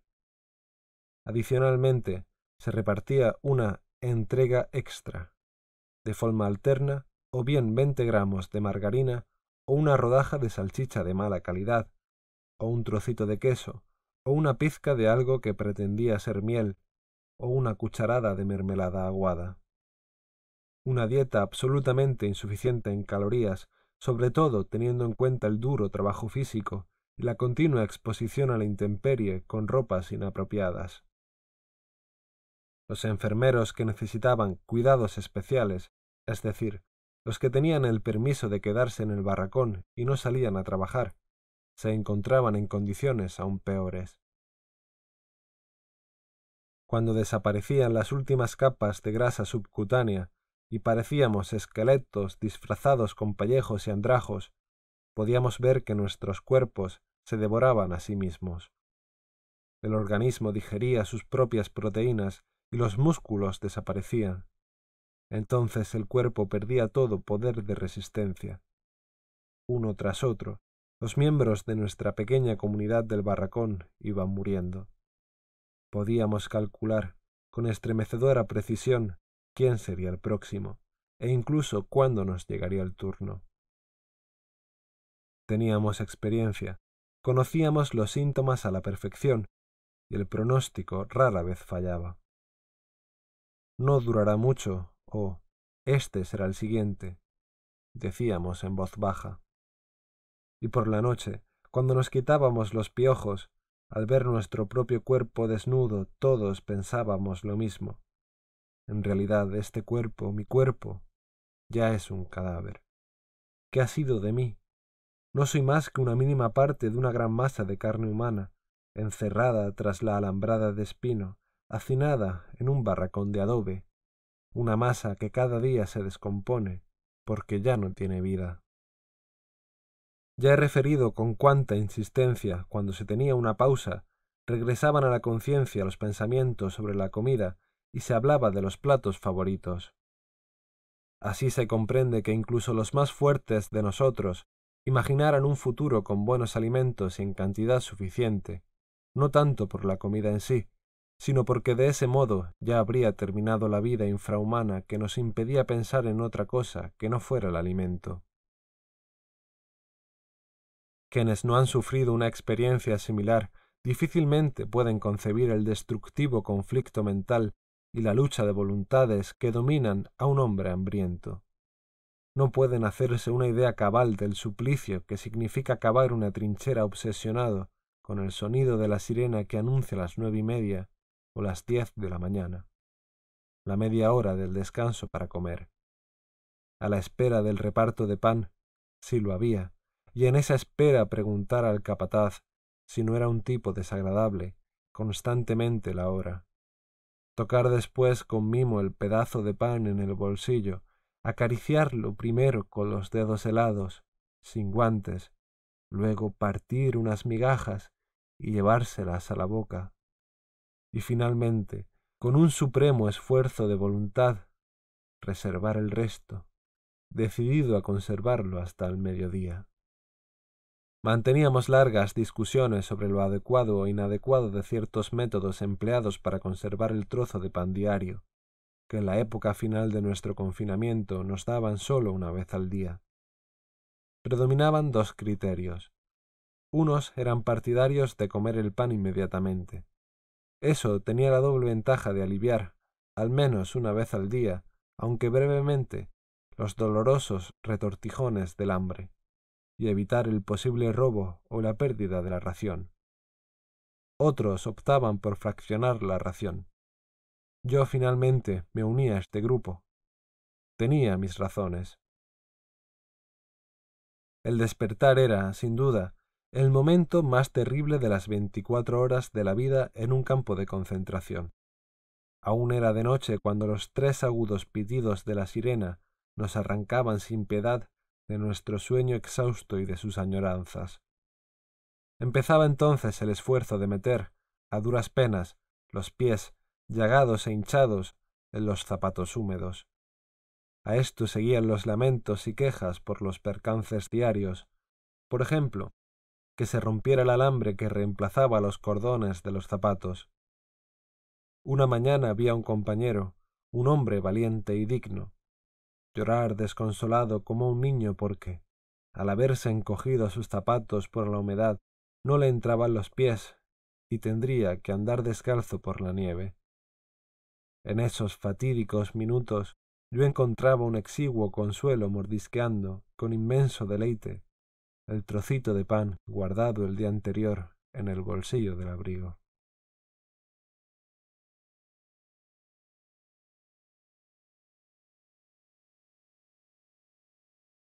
Sexualidad. La desnutrición, además de provocar la obsesión por la comida, explica quizás también la falta de deseo sexual en el lager. El hambre y los efectos del shock inicial parecen ser la causa de la mínima perversión sexual en el campo, muy por debajo de lo previsible en un establecimiento estrictamente masculino, por ejemplo, un cuartel, un fenómeno ciertamente llamativo para un psicólogo.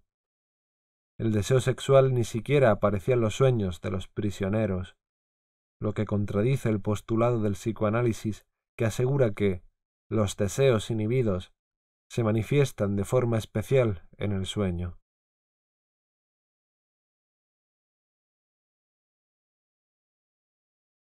Ausencia de sentimientos.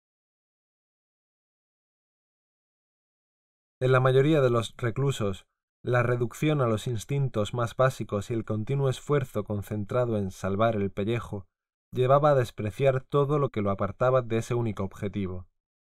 Esto explica la absoluta falta de sentimientos con la que el prisionero solía considerar los acontecimientos. Yo mismo lo comprobé en el traslado de Auschwitz a un campo filial de Dachau, en Baviera. El tren atestado con unos dos mil prisioneros, atravesaba Viena. Cerca de medianoche pasamos por una estación de la ciudad. El trayecto del tren nos acercaba a la calle donde había nacido y vivido durante tantos años, hasta el día de mi internamiento. Íbamos cincuenta personas en aquel vagón, que tenía dos pequeños ventanucos con rejas. Debido al escaso espacio, tan abarrotado de gente, Solo unos pocos podían estar en cuclillas. Los demás aguantaban de pie, durante horas, amontonados junto a los ventanucos. Alzándome de puntillas y mirando desde atrás, por encima de las cabezas, conseguí atisbar, tras los barrotes, una imagen fantasmagórica de mi ciudad natal. Todos nos sentíamos más muertos que vivos, pues sospechábamos que el transporte se dirigía al campo de Mauthausen, y que nos quedaban una o dos semanas de vida. Tuve la intensa sensación de mirar las calles, las plazas y las casas de mi niñez con los ojos de un muerto que regresaba del otro mundo a contemplar una ciudad fantasma. Tras un retraso de varias horas, el tren arrancó lentamente de la estación y entonces vi la calle donde había nacido. Mi calle. Los jóvenes, tras años de cautiverio, se agolpaban en los ventanucos contemplando la ciudad. Aquel viaje era para ellos un acontecimiento. Les rogué, les supliqué que me dejaran un momento acercarme al ventanuco. Intenté explicarles cuánto significaba para mí volver a ver mi calle. Imploré en vano. Me rechazaron con rudeza y cinismo. ¿Que has vivido ahí tantos años? Entonces ya lo tienes muy visto.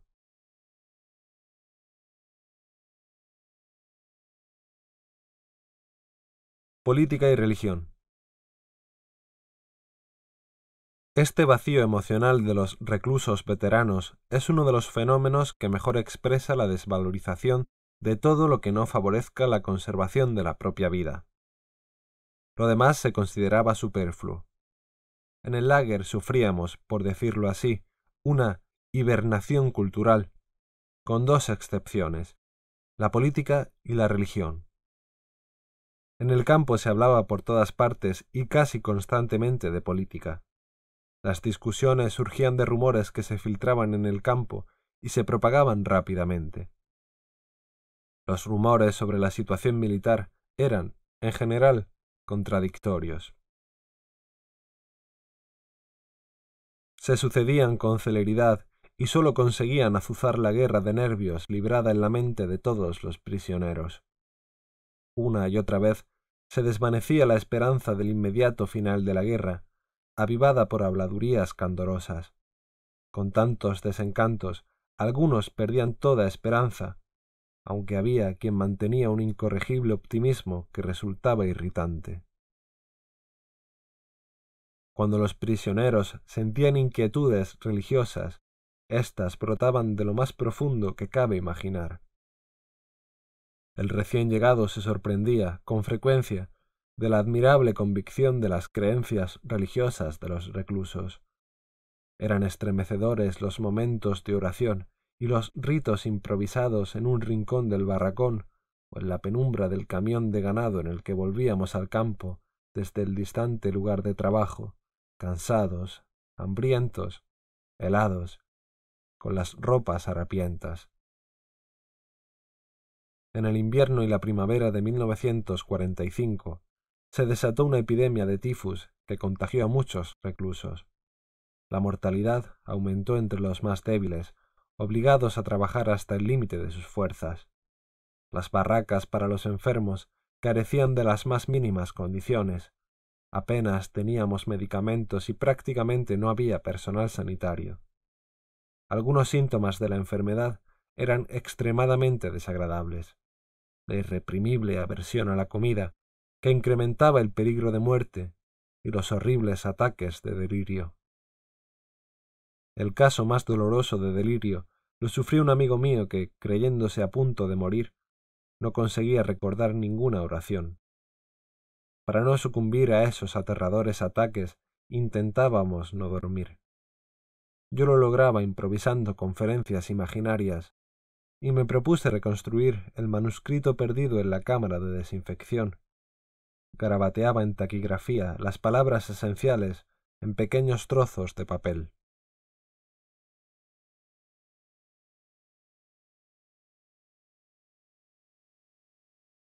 Una sesión de espiritismo. De vez en cuando se producían discusiones científicas en el campo. En una ocasión presencié algo que jamás había visto en mi vida anterior, aunque se relacionara tangencialmente con mis intereses profesionales. Una sesión de espiritismo. Me convocó el médico jefe del campo, también recluso, que sabía que yo era psiquiatra. La reunión, rigurosamente secreta, se celebró en su pequeño cuarto privado de la enfermería. Formábamos un círculo reducido al que se agregaba, de forma antirreglamentaria, el suboficial de seguridad del equipo sanitario. Un prisionero extranjero invocó a los espíritus con una especie de oración. El administrativo del campo estaba sentado ante una hoja de papel en blanco y un lápiz en la mano, pero sin la intención voluntaria de escribir. En el curso de la sesión que concluyó a los diez minutos debido al fracaso del medium para conjurar a los espíritus, el lápiz del administrativo dibujó, lentamente, unas líneas sobre el papel, de las que surgió, de forma bastante legible, la frase VAE V. Alguien aseguró que el administrativo no sabía latín y que nunca había oído esa expresión. Vae victis. Ay de los vencidos. En mi opinión, es muy probable que hubiese oído alguna vez esas palabras sin captarlas conscientemente, y que hubieran permanecido en su interior para que el espíritu, el espíritu de su inconsciente, las recuperara en aquel momento, meses antes de nuestra liberación y del final de la guerra.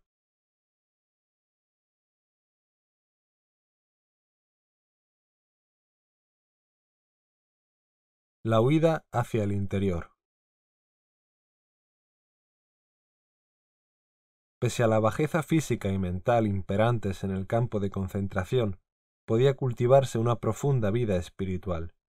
Las personas de mayor sensibilidad, acostumbradas a una activa vida intelectual, posiblemente sufrieran muchísimo.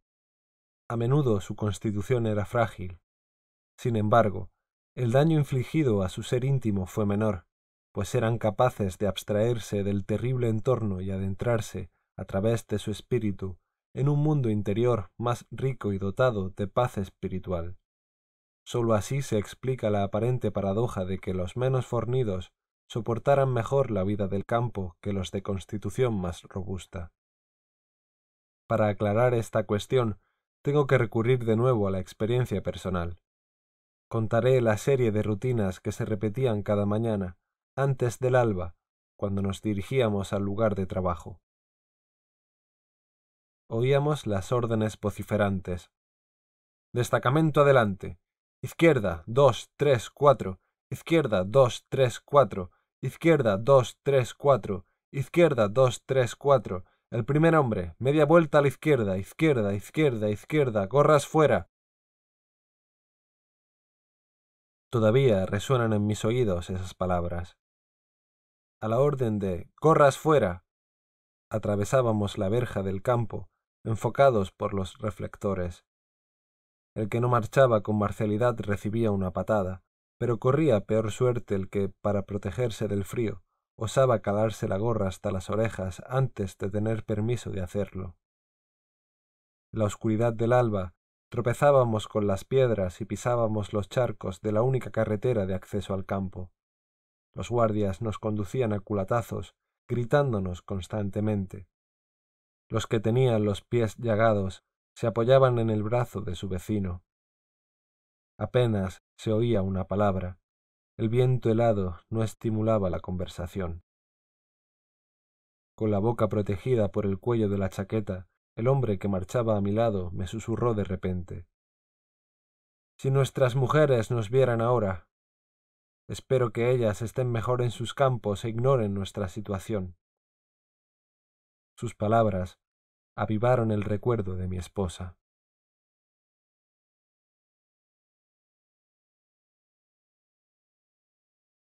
Cuando se ha perdido todo.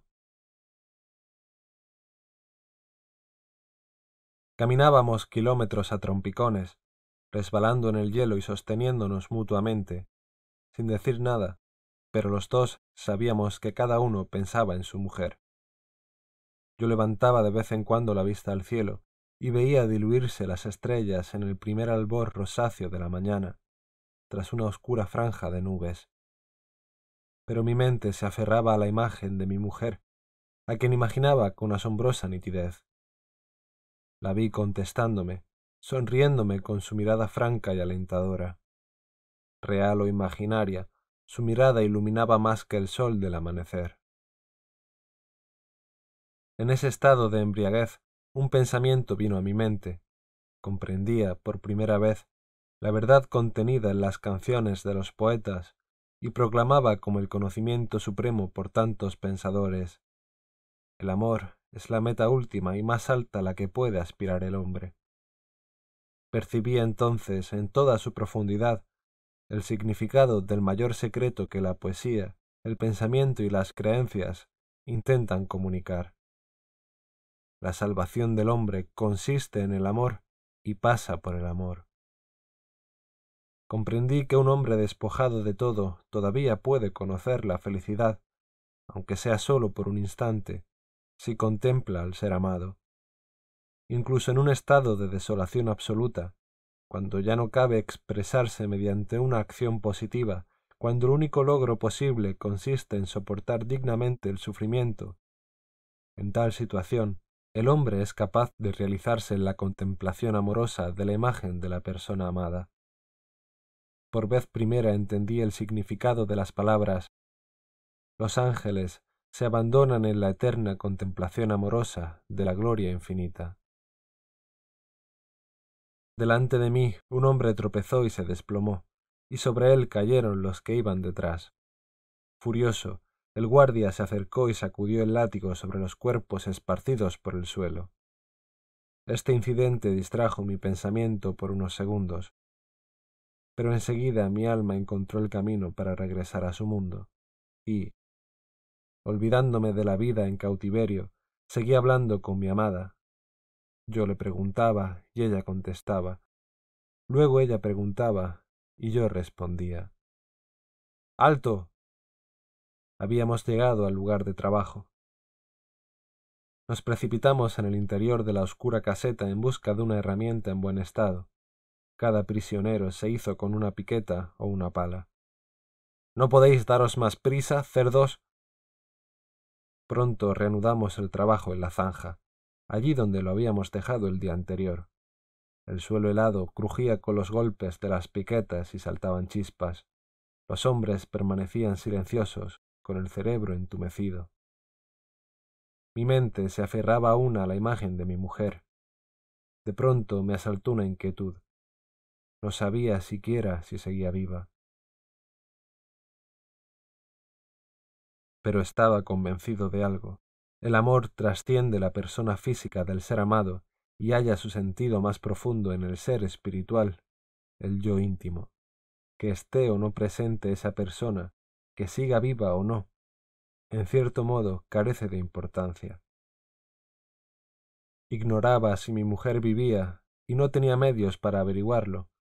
A lo largo del cautiverio no tuvimos contacto postal con el exterior, pero en aquel momento esa cuestión había dejado de inquietarme. No sentía necesidad de comprobarlo. Nada afectaba a la fuerza de mi amor, a mis pensamientos y a la imagen de mi amada. Si entonces hubiera sabido que mi mujer estaba muerta, creo que, insensible a la noticia, habría seguido contemplando su imagen y hablando con ella con igual viveza y satisfacción. Ponme de sello sobre tu corazón, pues fuerte es el amor como la muerte. Cantar de los Cantares 8.6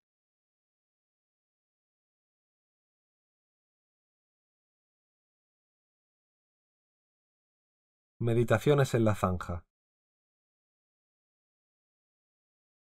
La intensificación de la vida interior protegía al prisionero del vacío, la desolación y la pobreza espiritual de la vida del campo, devolviéndolo a su vida anterior. Al dejar libre la imaginación, ésta se solazaba en hechos del pasado, aunque no en los más valiosos. Al contrario, se recreaba con ternura en pequeños sucesos, en cosas insignificantes. La nostalgia los transfiguraba y adquirían un matiz especial. El mundo al que pertenecían parecía muy distante y, no obstante, el alma se refugiaba en ellos con añoranza. Yo me veía tomando el autobús, abriendo la puerta de mi apartamento, contestando al teléfono, encendiendo las luces. Nuestros pensamientos a menudo se concentraban en esos detalles insignificantes con tanta intensidad que casi nos hacían llorar. A medida que se intensificaba la vida interior de algunos reclusos, apreciábamos también la belleza del arte y de la naturaleza con una emoción desconocida. Bajo su influencia olvidábamos a veces las terribles condiciones de nuestro entorno. Si en el trayecto de Auschwitz a un campo de Baviera alguien hubiera visto, asomados a los ventanucos de los vagones del tren, nuestros rostros radiantes al contemplar las cimas de las montañas de Salzburgo, refulgentes por la puesta de sol, no habría creído que fuésemos hombres que habían perdido toda esperanza de vida y libertad. A pesar de ello, o tal vez precisamente por ello, nos maravillaba la belleza de la naturaleza de la que nos privó tanto tiempo el cautiverio. Incluso sucedía que, en pleno trabajo, un prisionero atraía la atención de sus compañeros señalándole un resplandeciente crepúsculo tras las altas copas de los bosques bávaros, como en la famosa acuarela de Durero, en los mismos bosques donde construíamos un enorme almacén secreto de munición. Una tarde, de vuelta en los barracones, ya tumbados en el suelo por el cansancio, con el cuenco de sopa entre las manos, entró de pronto un compañero que nos urgía a salir a contemplar una maravillosa puesta de sol. Allí, de pie, vimos hacia el oeste un cielo plagado de nubes que variaban de forma y color del azul acero al rojo vermellón. Esa luminosidad contrastaba con la hiriente desolación grisácea de los barracones y del suelo fangoso, cuyos charcos reflejaban aún el resplandor del cielo.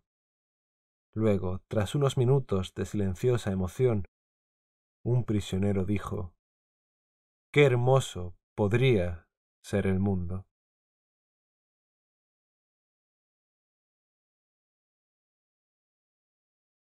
Monólogo al amanecer. En otra ocasión, mientras cavábamos una zanja, el amanecer proyectaba una luz grisácea. Gris el cielo y gris la nieve, bañada por la luz del alba. Grises los harapos que malamente cubrían los cuerpos de los prisioneros y grises sus rostros. Mientras trabajaba, mi imaginación hablaba con mi mujer, o acaso quería escudriñar la razón de mi sufrimiento, de mi lenta agonía. En una violenta protesta contra lo inexorable de la muerte inminente, sentí que mi espíritu atravesaba todo el gris circundante, que trascendía ese mundo desesperado y en algún lugar oí un victorioso sí en respuesta a mi pregunta sobre si finalmente la vida tenía sentido. En ese momento se encendió una luz en una granja lejana, recortada en el horizonte como una pincelada de color, radiante en aquel amanecer grisáceo en Baviera. Et lux in tenebris lucet. Y la luz brilla en medio de la oscuridad. Estuve muchas horas despedazando la tierra helada. El guardia pasaba junto a mí y me insultaba, pero yo seguía hablando con mi amada. La sentía a mi lado cada vez con mayor intensidad. Tenía la sensación de que podía tocarla, que si extendía la mano alcanzaría la suya. Una sensación extraordinariamente viva. Ella estaba realmente ahí. En ese preciso instante, un pájaro se posó justo delante de mí, sobre el montón de tierra extraído de la zanja, y me miró fijamente.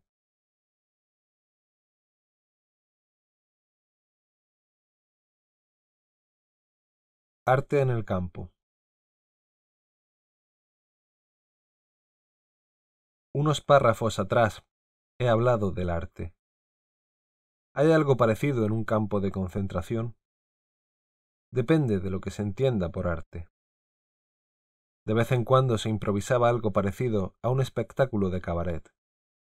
Se despejaba temporalmente un barracón, se apiñaban unos bancos y se planeaba un programa. Allí iban por la noche los privilegiados, los capos y los que no tenían que realizar largas marchas fuera del campo. Se reían, lloraban, alborotaban un poco, cantaban, recitaban poemas, contaban chistes que satirizaban la vida del campo, con la exclusiva finalidad de ayudar a olvidar. Y lo conseguían. El espectáculo tenía tanto éxito que incluso algún prisionero común asistía a la función, a pesar de que podía perderse el escuálido rancho diario y estar agotado. Al principio del internamiento nos permitían reunirnos en un cuarto de máquinas a medio construir para saborear durante media hora, el tiempo de descanso, la ración de sopa. Aguachirle, que pagaba la empresa constructora. Al entrar, cada uno recibía un cucharón de esa sopa aguada.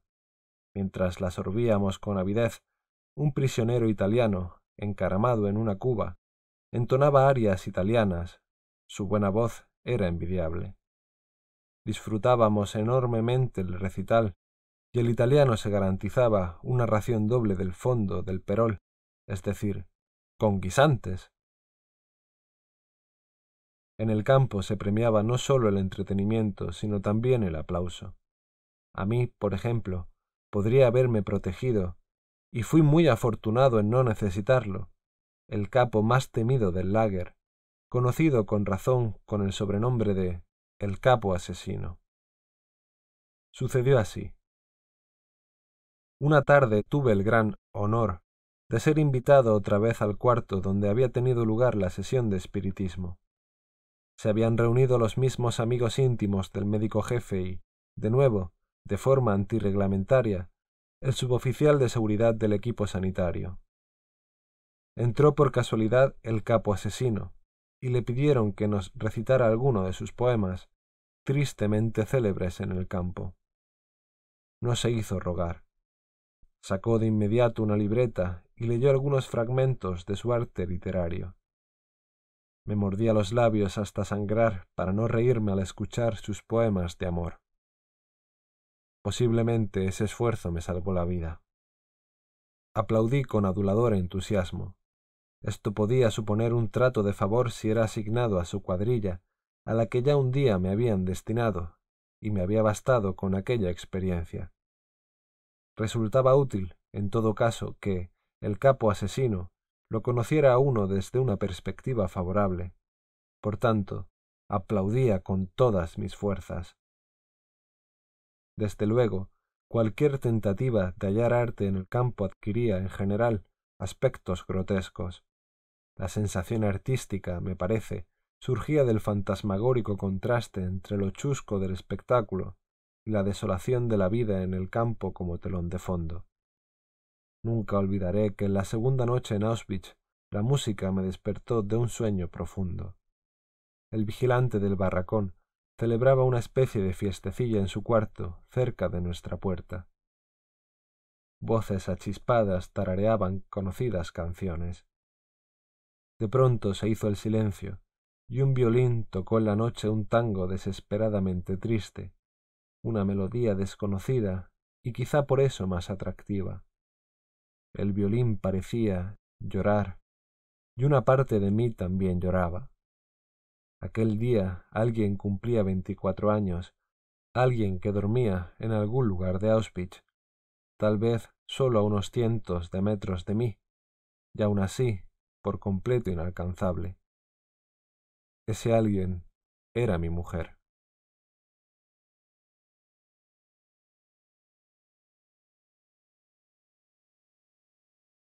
El humor en el campo. El descubrimiento de algo parecido al arte en un campo de concentración sin duda sorprenderá, pero aún más sorprendente es que allí también hubiera sentido del humor. Claro que un humor apagado y de escasa duración.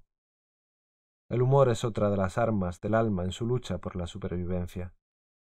Es sabido que el humor, más que cualquier otra cosa en la existencia humana, proporciona el distanciamiento necesario para sobreponerse a cualquier situación, aunque sea un instante. Yo mismo aleccioné a un amigo y colega, junto al cual trabajé durante semanas, a desarrollar su sentido del humor. Le sugerí que inventáramos cada día al menos una historia divertida que pudiera suceder tras nuestra liberación. El hombre era un cirujano que había trabajado en el equipo de un gran hospital. Intenté arrancarle una sonrisa representando su actuación profesional al reincorporarse a su antiguo puesto sin haber olvidado aún las costumbres adquiridas en el campo. A pie de obra, y en especial si el supervisor hacía su ronda, el capataz nos forzaba a trabajar más rápido al grito de Acción. Acción. Así que le dije a mi amigo Un día estarás en el quirófano operando a un paciente de peritonitis, y un enfermero entrará de pronto anunciando la llegada del director del equipo de cirugía. Acción, acción, que viene el jefe. Otros imaginaban escenas divertidas en el ansiado futuro en libertad. Por ejemplo, en una cena de cierto relumbre social, olvidarían la buena educación y le rogarían a la anfitriona que les sirviera de la sopa una cucharada del fondo, como pedían cada noche al capo de turno. Los intentos por desarrollar el sentido del humor y ver la realidad bajo una luz humorística constituyen una especie de truco que aprendemos en el arte de vivir. Incluso es posible practicarlo en un campo de concentración, aunque el sufrimiento sea omnipresente. Se podría explicar de esta forma. El sufrimiento humano actúa como un gas en una cámara vacía. El gas se expande por completo y regularmente en el interior, con independencia de la capacidad de la cámara. Análogamente, el sufrimiento, sea fuerte o débil, ocupa el alma y toda la conciencia del hombre. De ahí se deduce que el tamaño del sufrimiento humano es relativo. Y a la inversa, el hecho más insignificante puede generar las mayores alegrías. Sirva de ejemplo lo que nos sucedió en el viaje de Auschwitz a un campo filial de Dachau. Todos temíamos que nos fueran a trasladar a Mauthausen. Nuestro nerviosismo aumentaba a medida que el tren se acercaba a un puente sobre el Danubio que había que cruzar si el destino era Mauthausen, como lo atestiguaban los prisioneros con experiencia.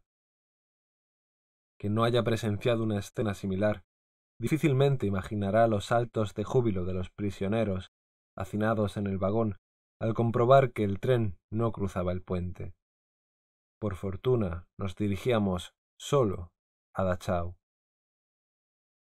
¿Y qué sucedió al llegar a Dachau, tras un viaje de dos días y tres noches?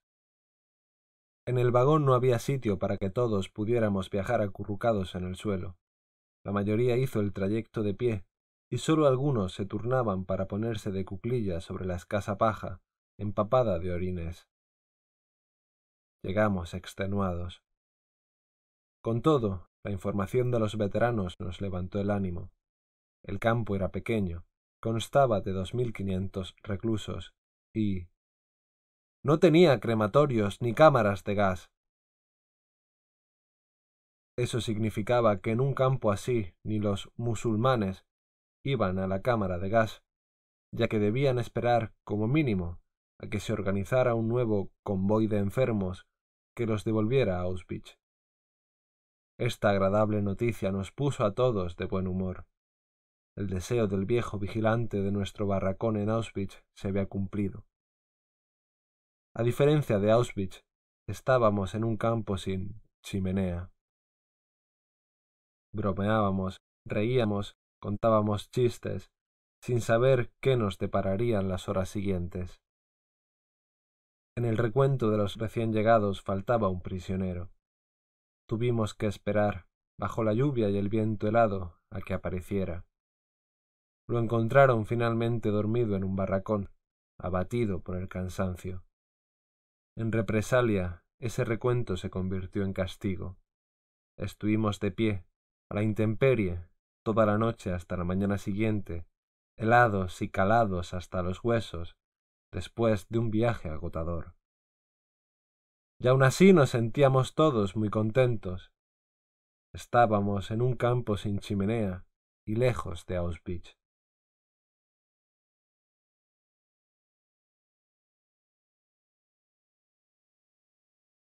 ¿Quién fuera un preso común?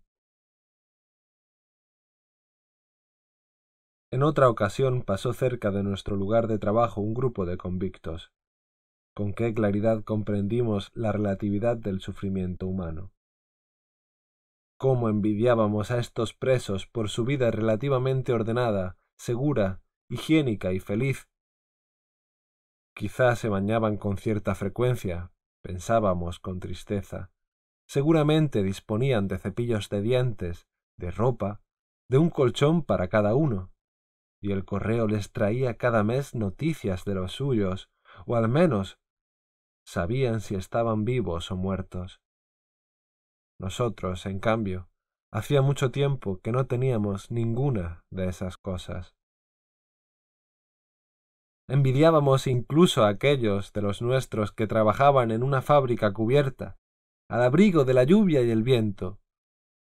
Todos ansiábamos cualquier privilegio, pues la escalera de la suerte tenía muchos peldaños. Por ejemplo, entre los destacamentos que trabajaban fuera del campo, en uno de ellos estaba yo, había unidades que se consideraban peores que otras. Se envidiaba al que no tenía que chapotear en la húmeda y fangosa arcilla de una pendiente, mientras vaciaba durante doce horas las artesas del ferrocarril.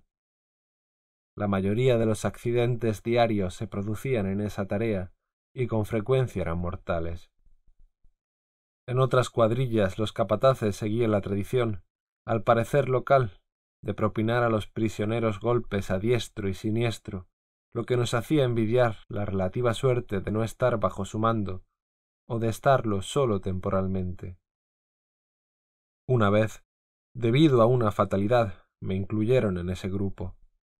Si no fuera porque una alarma aérea nos obligó a dejar el trabajo después de las primeras dos horas, durante las cuales el capataz se ensañó especialmente conmigo, y a reagruparnos pasado un tiempo, creo que habría regresado al lager en una de las camillas que transportaban a los muertos y los moribundos, casi siempre por fatiga extrema. Nadie puede imaginar el alivio que, en semejante situación, produce el sonido de la sirena. Ni siquiera el boxeador que ha oído la campana del final del asalto y que, en el último instante, gracias a ella, se salva de ser noqueado.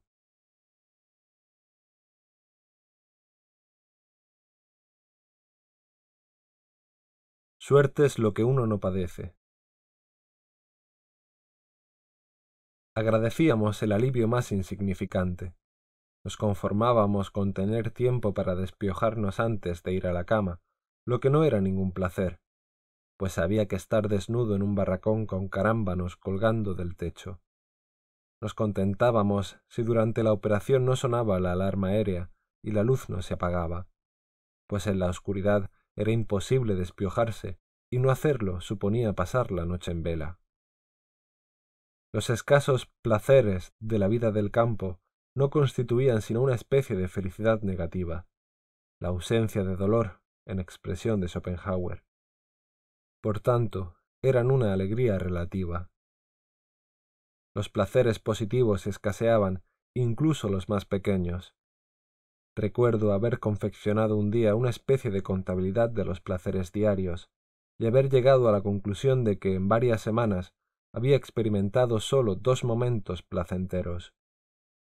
Uno sucedió a la vuelta del trabajo, cuando fui admitido en el barracón de cocina, tras una larga espera, y asignado a la fila que atendía F, el cocinero prisionero. Detrás de las enormes cacerolas, F servía la sopa con endiablada rapidez en los cuencos que le presentaban los prisioneros. Era el único cocinero que repartía la sopa a todos por igual, sin discriminar entre los hombres, sin reparar en la persona y sin favoritismos con sus amigos o paisanos, como hacían otros cocineros que reservaban las patatas del fondo a sus amigos, y los demás debíamos conformarnos con la sopa aguada de la superficie pero no me incumbe juzgar a los prisioneros que favorecían a su propia gente. ¿Quién se atrevería a arrojar la primera piedra contra el que favorece a sus amigos en condiciones en que, tarde o temprano, hay que decidir entre la vida o la muerte? Nadie puede juzgar, a menos que pudiera asegurar, con absoluta certeza, que no habría hecho lo mismo en una situación semejante. Años más tarde, ya integrado a la vida normal, bastante tiempo después de ser liberado, me enseñaron una revista ilustrada con fotografías de prisioneros hacinados en sus catres, mirando insensibles e inexpresivos al visitante. ¿No hay algo terrible en la mirada de esos rostros? Y lo que dejan traslucir. ¿Por qué? pregunté, pues realmente no lo comprendía. De pronto reviví todo aquello, las cinco de la mañana y la grisácea oscuridad en el patio. Yo dormitaba en un duro tablón sobre el suelo de tierra del barracón, donde unos setenta reclusos nos hallábamos en cuidados. Estábamos enfermos. No teníamos que formar al amanecer ni ir a trabajar. Podíamos permanecer tumbados todo el día en nuestro rincón del barracón y amodorrarnos a la espera del reparto del pan diario, que, por supuesto, era más escaso para los enfermos, y el rancho de sopa, aún más aguada y escasa. Pero cuán satisfechos, qué felices nos sentíamos a pesar de todo. Mientras apretujábamos nuestros cuerpos para conservar el calor, mientras yacíamos allí, demasiado apáticos y perezosos como para mover siquiera un dedo si no era absolutamente necesario, se escuchaban desde la explanada los agudos silbatos y el griterío de órdenes que indicaban el regreso del turno de noche y la formación para el recuento. Nuestra indolencia contrastaba con todo aquello. La ventisca abrió la puerta de par en par y la nieve entró en el barracón. Un compañero exhausto, cubierto de nieve, entró a trompicones y se sentó unos minutos para descansar, hasta que el vigilante lo expulsó. Estaba tajantemente prohibido admitir a un extraño en un barracón mientras se procedía al recuento cómo me compadecí de aquel hombre, y cuánto me alegré de estar en cuidados en ese momento y poder dormitar en la enfermería. Qué alivio pasar ahí dos días, y quizá otros dos días más. Las fotografías de la revista despertaron este recuerdo. Al contar mi experiencia, los que me escuchan comprendieron por qué no me resultaban tan horribles aquellas escenas. Con todo, esos hombres inexpresivos Tal vez no se habían sentido tan desgraciados como ellos imaginaban.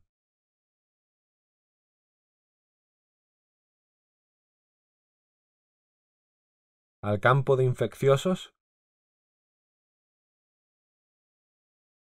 La suerte seguía favoreciéndome. Al cuarto día de mi estancia en la enfermería, a punto de ser destinado al turno de noche, lo que supondría una muerte segura, el médico jefe entró apresuradamente en el barracón y me instó a que me presentara como voluntario para tareas médicas en un campo con enfermos de tifus. Contra el criterio de mis amigos, y consciente de que casi ningún colega se ofrecía, decidí acudir como médico. Sabía que, dada mi debilidad física, en una cuadrilla moriría en poco tiempo, pero ya que tenía que morir, al menos que mi muerte tuviera algún sentido. Me parecía más sensato intentar ayudar a mis compañeros como médico que vegetar o perder la vida como el trabajador inútil que era entonces. Para mí era una simple cuestión matemática, no un sacrificio. Tiempo después me enteré de que, en secreto, el suboficial del equipo sanitario había ordenado dejar en cuidados a los dos médicos voluntarios hasta su traslado al campo de infecciosos. Teníamos un aspecto tan demacrado que seguramente temía enviar no dos médicos, sino un par de cadáveres más. Ya he dicho que para nosotros carecía de interés cuanto no se relacionara con la preocupación inmediata por la supervivencia personal y la de los amigos. Todo se supeditaba a ese fin. La supervivencia absorbía la personalidad hasta provocar un torbellino mental que ponía en duda la jerarquía de valores que había sostenido el prisionero antes del internamiento. Influido por un entorno que no reconocía la vida y la dignidad humanas, que despojaba al hombre de voluntad y lo reducía a carne de exterminio, no sin antes exprimir sus fuerzas al máximo, la persona acababa por perder sus principios morales si en un supremo esfuerzo por conservar la dignidad el prisionero no luchaba por mantener sus principios, terminaba por perder la conciencia de su individualidad, un ser con mente propia, con voluntad e integridad personal, y se consideraba una simple fracción de una enorme masa de gente. La vida descendía al nivel animal. Los prisioneros eran conducidos como si fueran ganado, de un sitio a otro, juntos o separados, como un rebaño de ovejas sin pensamiento propio o voluntad. Un reducido grupo de vigilantes, bien adiestrados en métodos de tortura y sadismo, los observaba como una jauría desde todos los ángulos. Conducían constantemente el rebaño, atrás, adelante, con gritos, patadas y golpes. Y nosotros obedecíamos como borregos con dos únicos pensamientos, evitar a los perversos sabuesos y conseguir un poco de comida. Igual que las ovejas medrosas se agolpan en el centro del rebaño, también nosotros buscábamos el centro de las formaciones. Allí se recibían menos golpes de los guardias, que marchaban en los flancos, al frente y en la retaguardia del grupo. Y a la vez ir en el centro nos protegía del frío y del viento, de modo que el afán de disolverse en la multitud literalmente suponía una maniobra para salvar el pellejo. Una maniobra que, a la hora de formar, ejecutábamos automáticamente, pero en otros momentos era también una acción consciente, suscitada por la ley del instinto de conservación del lager, no llamar la atención. Hacíamos lo imposible para no llamar la atención de las SS.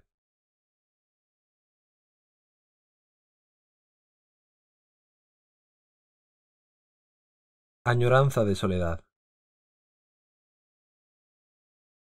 Por supuesto, había momentos en que era necesario alejarse de la aglomeración. Sabemos que la imposición de la vida comunitaria, en la que continuamente somos observados en las más triviales acciones del día, produce un deseo irrefrenable de estar solo, al menos unos instantes. El prisionero anhelaba estar a solas consigo mismo y con sus pensamientos. Añoraba intimidad y soledad. Después de mi traslado a uno de los llamados campos de reposo, tuve la increíble fortuna de encontrar, de vez en cuando, cinco minutos de soledad. Detrás del barracón en el que trabajaba y donde se hacinaban sobre un suelo de tierra unos cincuenta pacientes delirantes, había un lugar tranquilo junto a la doble alambrada que rodeaba el campo. Una tienda improvisada con unos postes y ramas de árbol servía de cobertizo para guarecer a unos seis cadáveres, la media diaria de muertes en el campo. Había al lado, además, un pozo, por el que se accedía a las tuberías de la conducción del agua, cubierto con una tapa de madera. Si no me reclamaban, aprovechaba para sentarme cuclillas sobre esta tapadera y contemplar el florecer de las verdes laderas y las lejanas colinas azuladas del paisaje bávaro enmarcadas por las alambradas de espino. La melancolía me vencía y mis pensamientos vagaban hacia el norte y el nordeste, en la ansiada dirección de mi hogar, aunque sólo podía ver nubes. No me perturbaban los cadáveres tendidos a mi lado, hormigueantes de piojos. Lo único que me despertaba de mis ensueños eran las inquietantes pisadas de los guardias, o el aviso de la enfermería para recoger un suministro de medicinas para mi barracón, cinco o quizá diez tabletas de aspirina para varios días y cincuenta pacientes. Las recogía y hacía mi ronda tomando el pulso a los pacientes y administrando media tableta de aspirina en los casos graves. Los desahuciados no recibían ningún medicamento. No les habría servido de nada y se lo privarían a los enfermos que tenían alguna esperanza de curación.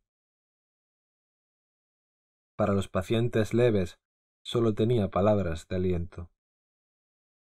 Y esa visita, paciente a paciente, la hacía casi arrastrándome, pues yo mismo estaba débil y exhausto, convaleciente de un fuerte ataque de tifus. Terminada la ronda, volví a sentarme sobre la tapadera del pozo, mi lugar solitario. Por cierto, ese pozo salvó en una ocasión la vida de tres compañeros. Poco antes de la liberación, las autoridades del lager organizaron transportes masivos al campo de Dachau. Sensatamente, tres compañeros procuraron evitar el viaje. Se metieron en el pozo y se escondieron de los guardias. Yo me senté tranquilamente sobre la tapa. Con aire inocente, tiraba piedrecitas a la alambrada como en un juego infantil.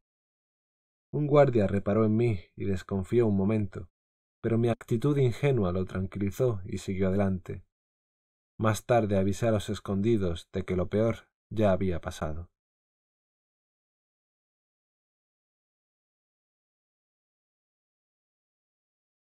Juguete del destino. Para una persona ajena a las condiciones de vida del lager, resultaría incomprensible el poco valor que allí se concedía a la vida humana. El prisionero ya estaba endurecido, pero adquiría más conciencia del desprecio por la vida cuando se organizaba un convoy de enfermos. Tiraban los cuerpos demacrados en unas carretillas que los prisioneros empujaban varios kilómetros, a veces bajo una tormenta de nieve, hasta el siguiente campo. Si algún pobre enfermo moría antes de salir, lo echaban igualmente en la carretilla. La lista de prisioneros tenía que cuadrar. La lista era lo único importante. Un hombre contaba solo por su número de prisionero. Uno se convertía literalmente en un número. Estar vivo o muerto, eso carecía de importancia, porque la vida de un número era del todo irrelevante. Y todavía importaba menos lo que había detrás de ese número y esa vida, el destino, la historia, el nombre del prisionero. En un transporte de enfermos a un campo de Baviera, en el que yo iba en calidad de médico. Había un joven prisionero cuyo hermano no estaba en la lista, por lo que había quedado en tierra. El joven imploró con tal insistencia que el guardia decidió cambiar al hermano por un hombre que en aquel momento prefería quedarse. Pero la lista tenía que cuadrar. Era fácil conseguirlo. El hermano intercambió su número y sus apellidos con el otro prisionero, pues, como ya he dicho, no teníamos documentación, y nuestra suerte consistía en conservar el cuerpo que, después de todo, aún respiraba. Las cosas de nuestro alrededor poco nos interesaban, como los harapos que cubrían nuestros cuerpos macilentos, pero cobraban utilidad cuando se organizaban transportes de enfermos. Se examinaba con interés y sin ningún disimulo a los musulmanes que partían para comprobar si sus abrigos o zapatos eran mejores que los propios y, en tal caso, cambiárselos. Al fin y al cabo, su suerte ya estaba echada. En cambio, los que quedaban en el campo y podían trabajar debían ingeniárselas como pudieran para mejorar sus posibilidades de supervivencia. No cabía ni un ápice de sentimentalismo. Los prisioneros se sabían completamente a merced del humor de los guardias, juguetes del destino, lo que los hacía tan inhumanos como presagiaban las circunstancias. Yo sostenía, antes de mi internamiento, que tras cinco o diez años una persona estaba en condiciones de saber si algo la había favorecido o no en la vida. En el campo de concentración el tiempo se acortaba, en cinco minutos ya sabíamos si algo había sido beneficioso. Ya en Auschwitz me impuse una norma que se demostró acertada y que otros luego adoptaron. Consistía en responder con sinceridad a cuanto se me preguntaba, pero sin salirme de la pregunta. Si me preguntaba la edad, la decía. Si deseaban conocer mi profesión, decía médico, sin más explicaciones. En la primera mañana en Auschwitz, un oficial de las SS asistió a la revista. Nos ordenaron agruparnos siguiendo diferentes criterios. Prisioneros de más de cuarenta años, de menos de cuarenta, trabajadores del metal, mecánicos, etc. A continuación examinaron si teníamos hernias, y con algunos formaron un grupo aparte. El mío fue conducido a otro pabellón, donde nos alinearon de nuevo. Tras otra selección y después de nuevas preguntas sobre mi edad y profesión, me incluyeron en un grupo muy reducido. De nuevo nos condujeron a otro pabellón y nos agruparon de forma diferente. Este proceso se alargó bastante tiempo y, al verme rodeado de extranjeros que hablaban idiomas por mí ininteligibles, comencé a sentirme desasosegado. Por fin pasé la última revisión y, volví a encontrarme con los compañeros del primer barracón. Ellos no se habían percatado de que yo había deambulado de pabellón en pabellón, pero yo sí fui consciente de que en ese tiempo me había cruzado con destinos diferentes. Cuando se organizó el mencionado traslado de los enfermos al campo de reposo, incluyeron mi nombre, es decir, mi número, porque necesitaban algunos médicos. Nadie creía que el final del trayecto fuera realmente un campo de reposo. Estábamos al tanto de sus artimañas. Semanas antes se había organizado un traslado similar y ya entonces sospechábamos que los deportados habían acabado en la cámara de gas. La incredulidad era tal que, cuando se anunció que serían borrados de la lista del traslado quienes se presentaran voluntarios para el temido turno de noche, de inmediato se ofrecieron ochenta y dos prisioneros. Quince minutos más tarde se canceló el transporte, y los ochenta y dos prisioneros quedaron inscritos en el turno de noche. Para la mayoría supuso la muerte en los siguientes quince días.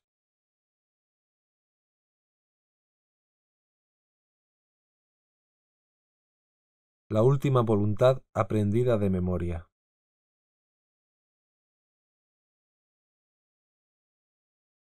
Era la segunda vez que se organizaba un transporte a un campo de reposo. No nos fiábamos y no podíamos saber si se trataba de una estratagema para explotar a los enfermos hasta el último aliento, aunque duraron solo catorce días, o si terminarían en la cámara de gas o en un verdadero campo de reposo. Todo resultaba insidiosamente intrigante.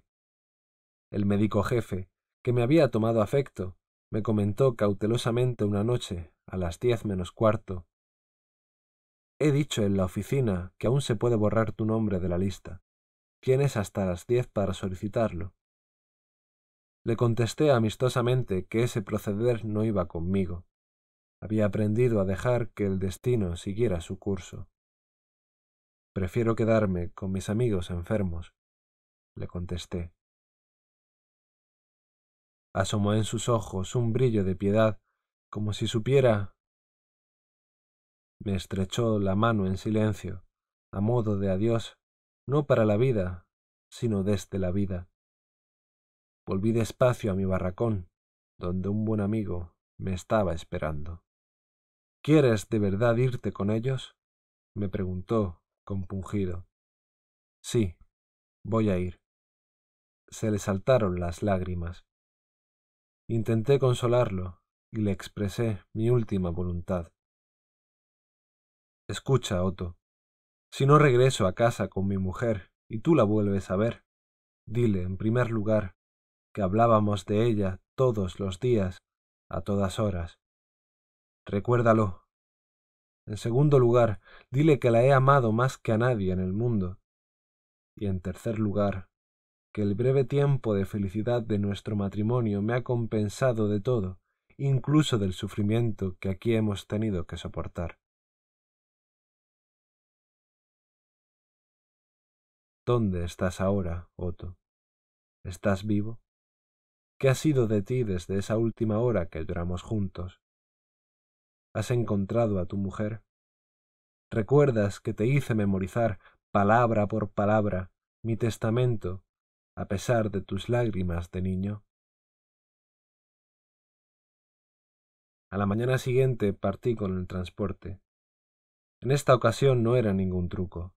Llegamos a un campo de reposo, no a una cámara de gas.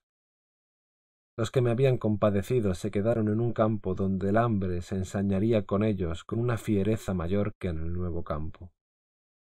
Habían querido salvarse, pero firmaron su sentencia de muerte.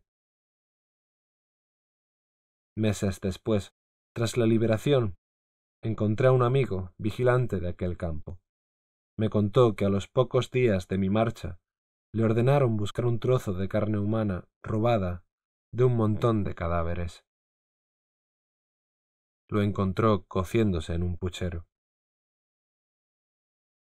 En aquel campo, de cuyo ulterior infierno me había escapado a tiempo, había hecho su aparición el canibalismo. ¿No recuerda esto el viejo cuento Muerte en Teherán? un persa rico y poderoso, paseaba un día por el jardín con uno de sus criados. Este estaba compungido porque acababa de ver a la muerte, que lo había amenazado. El criado suplica a su amo que le preste un caballo veloz para huir a Teherán, a donde podía llegar esa misma noche. El amo accede y el sirviente se aleja al galope. Al regresar a casa, el amo se encuentra con la muerte y le pregunta ¿Por qué has asustado y amenazado tanto a mi criado? No lo he amenazado. Me ha sorprendido verlo aquí, cuando tengo que encontrarme esta noche con él en Teherán, respondió la muerte.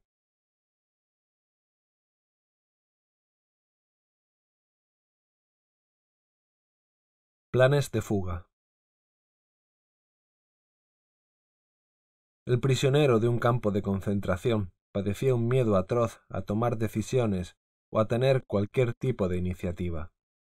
Era la consecuencia de sentirse un juguete del destino, como si no pudiera interferir en el curso ya marcado. Añádase a eso la apatía que paralizaba el ánimo del prisionero. No obstante, de vez en cuando era necesario tomar rápidas decisiones que podían significar la vida o la muerte, aunque el prisionero prefería que el destino eligiera por él. Esta tendencia a evitar la responsabilidad se manifestaba especialmente cuando al recluso se le presentaba la oportunidad de evadirse. ¿Debía fugarse o no? Había que reflexionar y decidir en escasos minutos. Siempre era cuestión de minutos, y eso suponía una inconcebible tortura. ¿Tenía que intentar escapar? ¿Valía la pena correr ese riesgo? También yo experimenté ese tormento tuve la oportunidad de escapar cuando se acercaba el frente de batalla. Un médico amigo, encargado de visitar los barracones fuera del campo, quería evadirse y llevarme con él. Me sacaría del campo con el pretexto de que un enfermo grave necesitaba la atención de un especialista. Una vez fuera, un miembro de la resistencia extranjera nos facilitaría uniformes, documentos y alimentos. A última hora surgieron dificultades técnicas y nos vimos obligados a volver al lager. La intentona nos surtió de algunas provisiones, unas pocas patatas podridas, y de una mochila para cada uno. Entramos a un barracón vacío de la sección de mujeres, a quienes habían evacuado a otro campo. El barracón era un caos. Parecía que las mujeres habían conseguido víveres y habían escapado. Por todas partes había desperdicios, jirones de ropa, paja, alimentos podridos y loza rota. Algunos tazones aún estaban en buen estado y nos hubieran servido, pero preferimos dejarlos. Sabíamos muy bien que últimamente, desde que la situación en el lager se había vuelto del todo desesperada, los cuencos no se habían utilizado ya solo para comer, sino también de palanganas y orinales. En el campo regía una norma inflexible que prohibía tener cualquier tipo de utensilio en el barracón. No obstante, algunos prisioneros tenían que incumplirla, en especial los afectados de tifus, demasiado débiles para salir al chamizo a hacer sus necesidades, aun con ayuda. Mientras yo vigilaba, mi amigo entró en el barracón y al rato salió con una mochila bajo la chaqueta. Había visto otra en el interior del barracón y yo debía ir a buscarla. Esta vez él vigiló y yo entré. Al escarbar en aquella basura encontré la mochila y, para mi gran sorpresa y satisfacción, incluso un gastado cepillo de dientes. Pero, de pronto, entre los objetos abandonados, vi el cadáver de una mujer. Entonces volví corriendo a mi barracón e hice acopio de mis posesiones, mi cuenco, un par de mitones rotos herencia de un paciente muerto de tifus, y unos cuantos recortes de papel con signos taquigráficos, en los que, como ya he mencionado, había empezado a recomponer el manuscrito perdido al entrar en Auschwitz. Hice una última visita a mis pacientes, que yacían hacinados a ambos lados del barracón sobre camastros de madera carcomida. Me acerqué a un paisano mío, agonizante, cuya vida me había empeñado inútilmente en salvar. Debía guardar la máxima discreción sobre mi intento de fuga, pero el enfermo debió intuir algo. Quizá notó mi nerviosismo. Con voz cansada me preguntó ¿Tú también te vas? Lo negué, aunque me costaba eludir su triste mirada. Al terminar la ronda volví a su lado. Sentí otra vez su triste mirada y algo semejante a un reproche. Eso hizo que se agudizara en mí la desapacible inquietud que me oprimía el corazón desde que había resuelto evadirme del campo con mi amigo. De repente decidí, por una vez, sobreponerme a mi destino. Salí a toda prisa y le dije a mi amigo que no podía irme. Tan pronto como expresé la resolución de quedarme con los enfermos, desapareció la inquietud interior. No sabía qué nos depararían los días siguientes, pero había ganado una paz interior que nunca antes había experimentado. Volví al barracón, me senté en los tablones a los pies de mi paisano y traté de consolarlo. Luego hablé con los demás, intentando calmar sus delirios. Y llegó el último día que pasamos en el campo. Al acercarse el frente de batalla, casi todos los prisioneros eran trasladados a otros campos. Las autoridades, los capos y los cocineros se habían esfumado. Ese día se ordenó la evacuación total del campo hasta el atardecer. Incluso los pocos prisioneros que quedaban, los enfermos, unos pocos médicos y el personal sanitario, tenían que marcharse de inmediato. Por la noche se iba a prender fuego al campo de concentración. Pero a media tarde aún no habían aparecido los camiones que debían trasladar a los enfermos. En lugar de esto, se cerraron de pronto las puertas y se intensificó la vigilancia sobre la alambrada para evitar intentos de fuga. Todo parecía indicar que se condenaba a los enfermos a perecer en el fuego. Los acontecimientos parecían cobrar un nuevo rumbo. Entonces, mi amigo y yo decidimos intentar la fuga por segunda vez. Nos habían ordenado enterrar a tres cadáveres al otro lado de la alambrada. Éramos las únicas dos personas en el campo con fuerzas suficientes para realizar esa tarea. Todos los demás yacían en los barracones que estaban aún en uso, delirando y postrados por la fiebre. Trazamos nuestro plan. Con el primer cadáver sacaríamos la mochila de mi amigo, escondida en la vieja tinaja de ropa sucia, que hacía las veces de camilla y ataúd. De igual modo llevaríamos mi mochila con el segundo cadáver, y, en el tercer traslado, intentaríamos la huida. Hicimos los dos primeros traslados según el plan previsto. Tras el segundo, mi amigo intentó conseguir algo de pan para resistir los días que pasaríamos en el bosque. Esperé. Pasaban los minutos y empezaba a impacientarme cada vez más al ver que no aparecía. Después de tres años de cautiverio, sentía ya la maravilla de la libertad, el gozo de correr en dirección al frente. Solo más tarde nos enteramos de lo peligrosa que hubiera resultado esa fuga hacia el frente. Pero no llegamos lejos.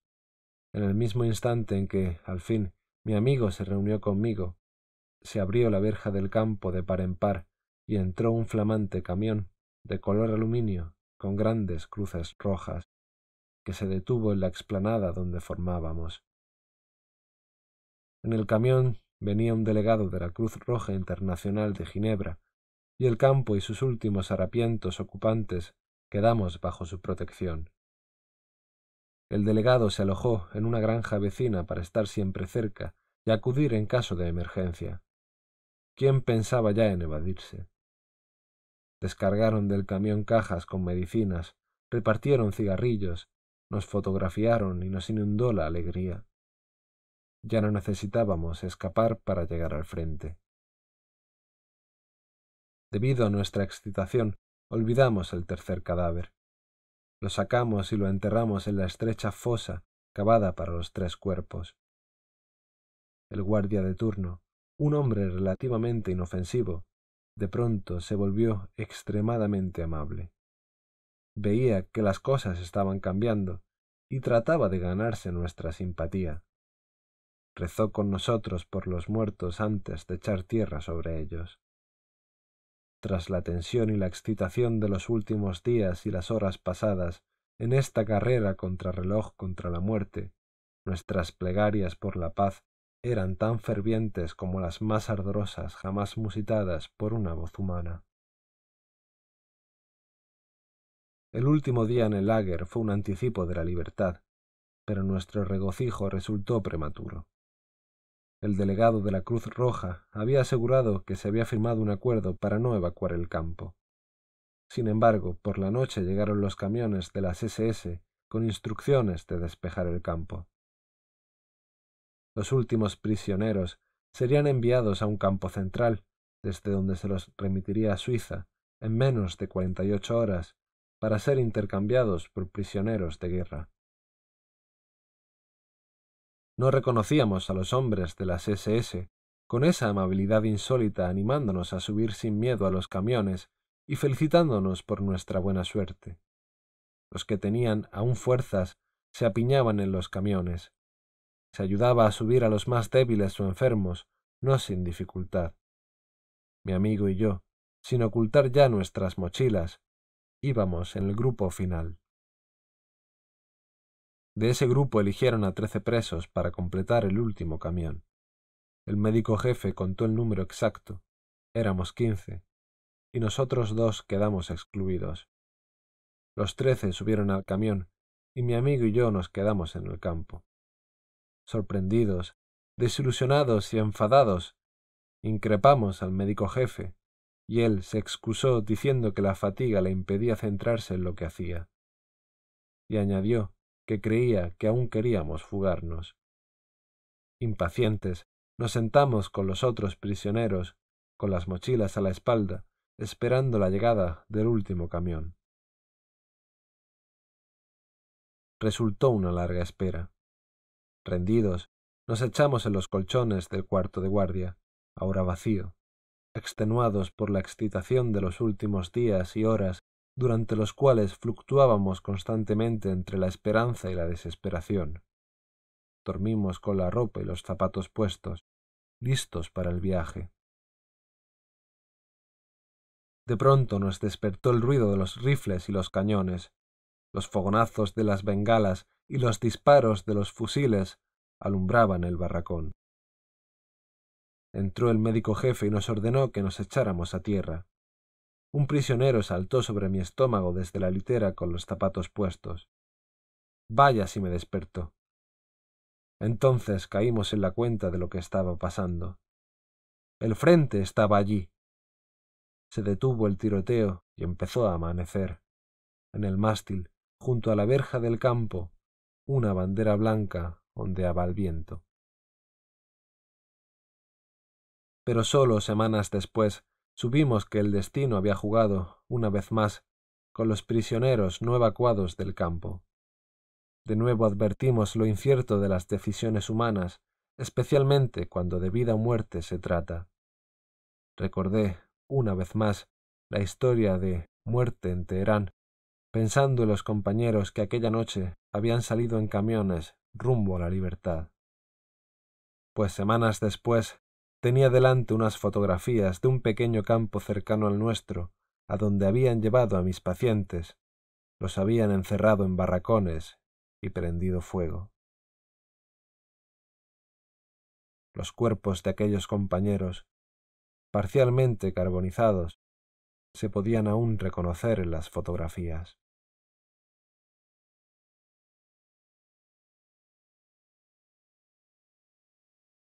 Irritabilidad. Además de ser un mecanismo de defensa, la apatía era el resultado de otros factores. La producía el hambre y la falta de sueño, como en la vida normal, que también produce irritabilidad, otra característica de la psicología del prisionero del campo de concentración. La falta de sueño se debía en buena medida a los rebosantes barracones infectados de pulgas, que carecían de higiene y atención sanitaria. A eso había que añadir que no consumíamos cafeína ni nicotina, que habrían mitigado la apatía y la irritabilidad. A esas causas físicas se asociaban las psicológicas, en forma de complejos. La mayoría de los prisioneros sufrían una especie de complejo de inferioridad. Todos habíamos sido, o creíamos haber sido, alguien en la vida anterior al internamiento. Ahora se nos trataba como si no fuéramos nada, como si no existiéramos. La conciencia de sentirse un ser humano está tan arraigada en el espíritu que resulta imposible arrancarla incluso en las lacerantes condiciones del lager, pero cuántos hombres, libres o cautivos, la conservan. El prisionero medio se sentía horriblemente degradado. Esto se hacía evidente al observar el contraste que ofrecía la singular estructura sociológica del campo. Los prisioneros de mayor rango, capos, cocineros, intendentes y guardias, no se sentían en general degradados, como nos veíamos los demás prisioneros. Al contrario, se consideraban ascendidos, algunos hasta desarrollaban pequeños delirios de grandeza. La reacción psicológica de la mayoría, envidiosa y rencorosa ante los privilegiados, era frecuente y emergía a veces en forma de chistes maliciosos. Una vez oí que un prisionero le decía a otro, refiriéndose a un capo ¿Qué te parece? Conocí a ese hombre cuando solo era presidente de un gran banco. El cargo de capo se le ha subido a la cabeza. Cada vez que la mayoría degradada y la minoría privilegiada entraban en conflicto, y no faltaban ocasiones a lo largo del día, empezando por el reparto de comida, el resultado era explosivo. De manera que la irritabilidad general, cuyas causas físicas he apuntado antes, se incrementaba con las tensiones psicológicas que afligían a los prisioneros. Nada tiene de sorprendente que esa tensión a menudo desencadenara una pelea. Como el prisionero estaba habituado a ver escenas de brutalidad, su impulso agresivo había aumentado notablemente. Yo mismo cerraba los puños, crispado por la rabia, aunque estuviera tumbado, hambriento y cansado. El cansancio era mi estado normal, pues durante la noche tenía que avivar la estufa, un privilegio del barracón de los enfermos de tifus. Sin embargo, Pasé allí alguna de las horas más idílicas de mi vida. Al abrigo de la noche, mientras mis compañeros enfermos dormían o deliraban, yo podía estirarme frente a la estufa y asar unas patatas robadas en un fuego alimentado con carbón también robado.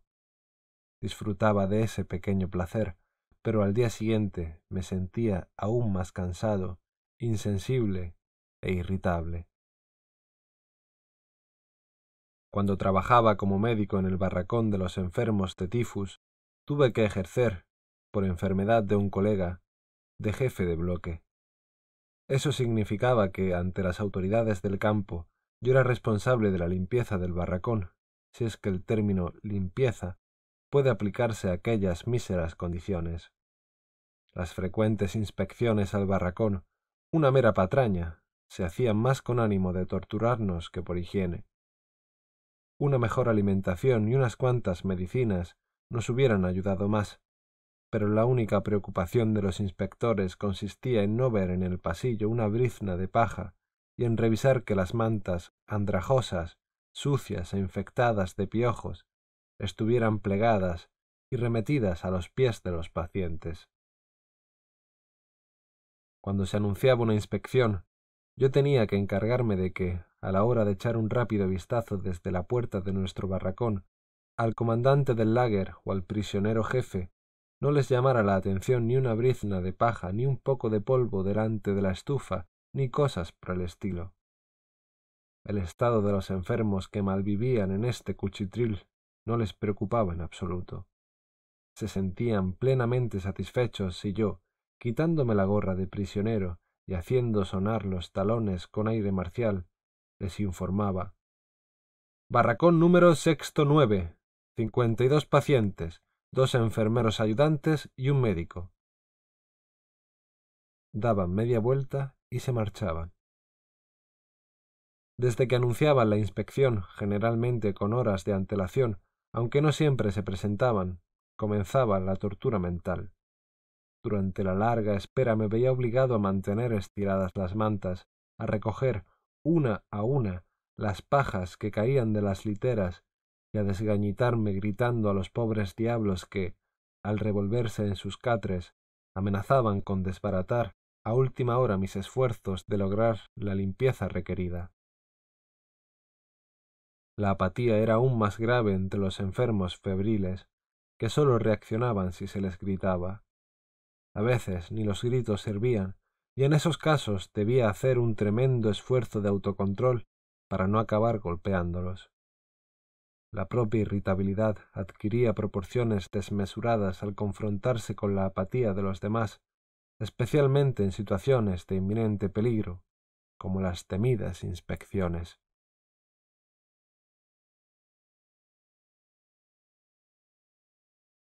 La libertad interior. Este intento de descripción psicológica y explicación psicopatológica de las características del prisionero del campo quizá induzca a pensar que el hombre es un ser inevitablemente determinado por el entorno. En este caso, un entorno con una estructura insólita, con leyes dominantes y represivas infranqueables a las que se debía someter. Pero, ¿qué decir de la libertad humana? ¿No hay libertad de la conducta frente al entorno? ¿Es correcta la teoría que concibe al hombre como mero resultado de factores condicionantes, sean biológicos, psicológicos o sociológicos? ¿No es el hombre un producto accidental de esos factores? Y, lo que es más importante, las reacciones psicológicas de los reclusos ante el particular mundo del campo de concentración demuestran que el hombre no puede escapar a la influencia de su entorno? Carece el hombre, en tales circunstancias, de capacidad de elección si se limita o anula su libertad de actuar? Se puede contestar a esas preguntas desde la óptica de la experiencia y también con arreglo a principios. La experiencia de la vida en el campo de concentración demuestra que el hombre mantiene su capacidad de elección. Abundan los ejemplos, a menudo heroicos, que prueban que se pueden superar la apatía y la irritabilidad el hombre puede conservar un reducto de libertad espiritual, de independencia mental, incluso en terribles estados de tensión psíquica y física.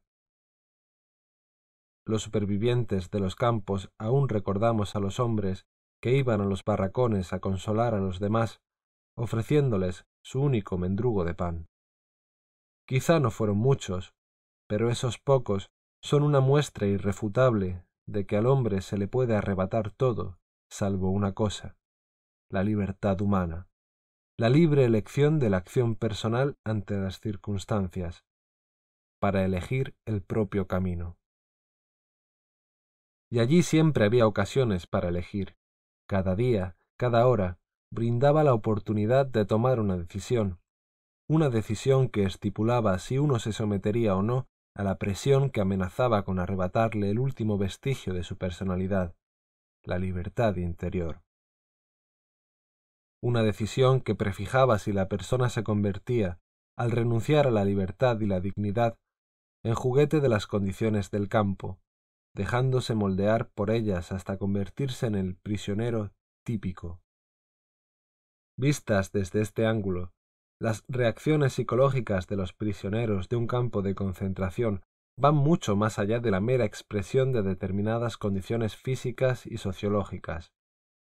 Por mucho que todas ellas, la falta de sueño, la escasísima alimentación y las múltiples tensiones psíquicas, nos induzcan a suponer un comportamiento estereotipado de los reclusos, se advierte, en un análisis más profundo, que el tipo de persona en que se convertía cada prisionero era más el resultado de una decisión personal que el producto de la tiranía del lager. De modo que cada hombre, incluso en condiciones trágicas, puede decidir quién quiere ser, espiritual y mentalmente, y conservar su dignidad humana. Dostoyevsky escribió Solo temo una cosa, no ser digno de mis sufrimientos. Estas palabras acudían constantemente a mi mente al conocer a esos mártires cuya conducta, sufrimiento y muerte en el campo suponían un testimonio vivo de que el reducto íntimo de libertad nunca se pierde. Ellos fueron dignos de su sufrimiento. La manera en que lo soportaron supuso una verdadera hazaña interior. Precisamente esa libertad interior que nadie puede arrebatar confiera a la vida intención y sentido. Una vida activa cumple con la finalidad de brindar al hombre la posibilidad de desempeñar un trabajo que le proporciona valores creativos. Una vida contemplativa también le concede la posibilidad de hallar la plenitud al experimentar la belleza, el arte o la naturaleza. Pero también atesora sentido una vida exenta de creación o contemplación que sólo admite una única capacidad de respuesta, la actitud de mantenerse erguido ante su inexorable destino, como por ejemplo en un campo de concentración. En esas condiciones, al hombre se le niega el valor de la creación o de la vivencia, pero aún así la vida ofrece un sentido. De manera que todos los aspectos de la vida son significativos, también el sufrimiento. Si hay un sentido en la vida, entonces debe haber un sentido en el sufrimiento. La experiencia indica que el sufrimiento es parte sustancial de la vida, como el destino y la muerte. Sin ellos, la existencia quedaría incompleta. Mientras que la principal preocupación de la mayoría de los prisioneros se resumía en la pregunta ¿sobreviviremos? De no ser así, no valdrían de nada los atroces sufrimientos. A mí me angustiaba otra cuestión. Todo este sufrimiento, todas esas muertes, ¿tienen un sentido?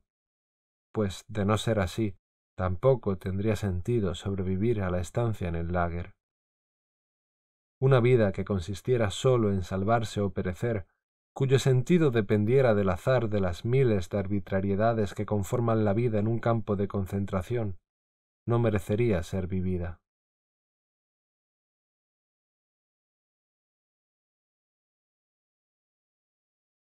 El destino, un regalo. La actitud con la que un hombre acepta su destino y el sufrimiento que éste conlleva, la forma en que carga con su cruz, comporta la singular coyuntura. Incluso en circunstancias muy adversas, de dotar de sentido profundo a su vida puede conservar su valor, su dignidad, su generosidad o, arrastrado en la amarga lucha por la supervivencia, puede olvidar su dignidad humana y actuar como un animal, como sucede con los prisioneros de los campos. En esa decisión reside la oportunidad de atesorar o despreciar los valores morales que su dolorosa situación y su duro destino le brindan para su enriquecimiento interior y eso determina si será o no digno de sus sufrimientos. No crean que estoy hablando de ilusiones alejadas de la vida real. Es cierto que alcanzar metas morales tan altas está reservado a pocas personas. De entre los prisioneros, sólo unos pocos conservaron esa fortaleza y fueron capaces de aprovechar los atroces sufrimientos para lograr una madurez interior. Pero incluso si sólo se hubiera dado un único caso, este bastaría para demostrar que la libertad interior puede elevar al hombre por encima de un destino adverso, y eso no solamente en un campo de concentración. Cualquier hombre, a lo largo de su vida, se verá enfrentado a su destino y tendrá la oportunidad de convertir un puro estado de sufrimiento en una hazaña interior. Piénsese en los enfermos, en especial en los incurables. En una ocasión leí la carta de un joven enfermo a un amigo. En ella le comunicaba que no le quedaba mucho tiempo de vida, que ni siquiera una intervención quirúrgica podría ya salvarlo. Continuaba recordando una película que había visto en la que el protagonista encaraba la muerte con dignidad y coraje. En ese entonces pensaba en el privilegio que suponía enfrentarse a la muerte con esa dignidad, y ahora, escribía, el destino le brindaba una oportunidad semejante. Quizá los que vimos hace años la película Resurrección, basada en la novela de Tolstoy, tengamos los mismos recuerdos. Esos eran grandes destinos y grandes hombres. Pero nosotros no tendríamos ese destino y probablemente tampoco se nos brindaría jamás la oportunidad de alcanzar tal grandeza humana. Luego, al salir del cine, tal vez fuimos a una cafetería y con una taza de café y un bocadillo, olvidaríamos los extraños pensamientos metafísicos que la película nos había suscitado por un instante. Pero cuando nos hallamos nosotros mismos ante un gran destino, y así también ante la decisión de afrontarlo con igual grandeza de ánimo, olvidamos el lejano ardor de la juventud y no damos la talla. Tal vez veamos de nuevo esa película u otra similar. Entonces se cruzará en nuestra alma otro caudal de imágenes. Veremos las cimas extraordinarias que alcanzaron algunos prisioneros del lager, imágenes más hermosas que las que puede mostrar una película sentimental. Acuden a mi mente detalles de una especial e íntima grandeza humana, como, por ejemplo, la muerte de una joven en el lager que yo mismo presencié. Es una historia sencilla. Hay poco que contar y puede parecer invención, pero para mí es puro lirismo. La joven sabía que iba a morir en unos días. No obstante, se encontraba serena e incluso animada. Estoy agradecida de que el destino se haya mostrado tan cruel conmigo. En mi vida anterior fui una niña consentida y no tomaba en serio mis deberes espirituales. Me dijo, señalando por la ventana del barracón. Ese árbol es el único amigo que me queda en esta soledad. Por la ventana se veía solo la rama de un nogal con dos brotes en flor. A menudo hablo con el árbol, añadió. Yo estaba atónito. No sabía cómo interpretar sus palabras. ¿Estaba delirando? ¿Sufría alucinaciones? Ansiosamente le pregunté si el árbol le contestaba. Sí. ¿Y qué le dice? Me dice, estoy aquí. Yo soy la vida, la vida eterna.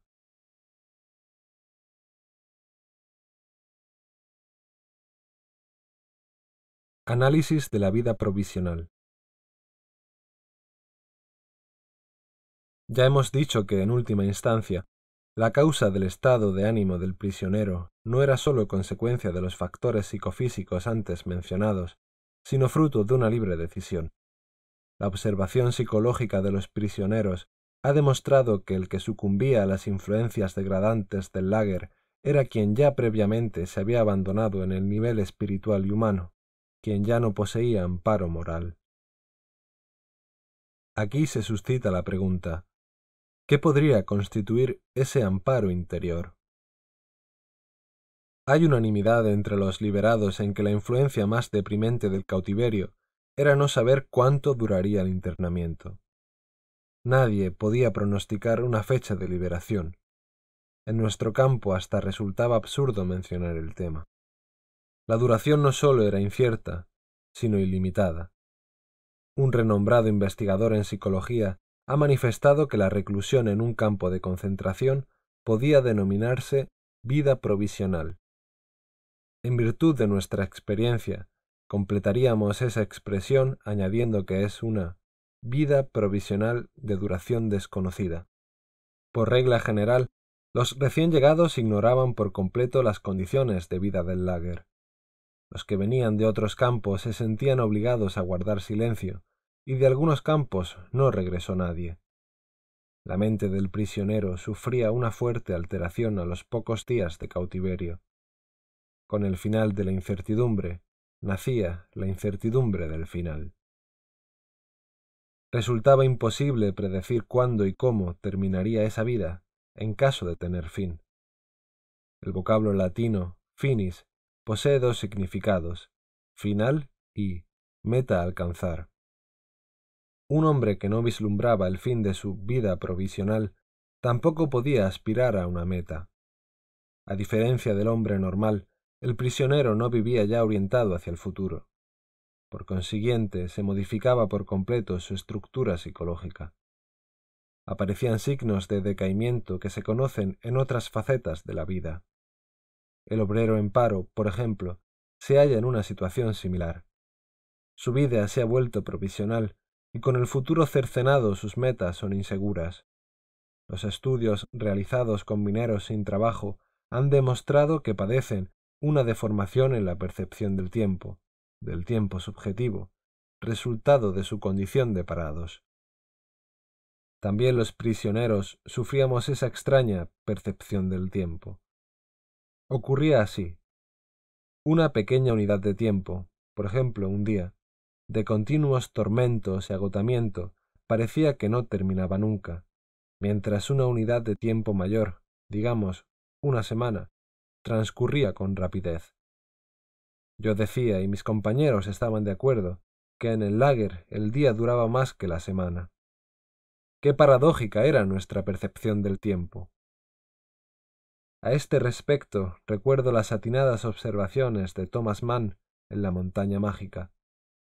Mann observa la evolución psicológica de personas que se hallan en tales condiciones existenciales de provisionalidad.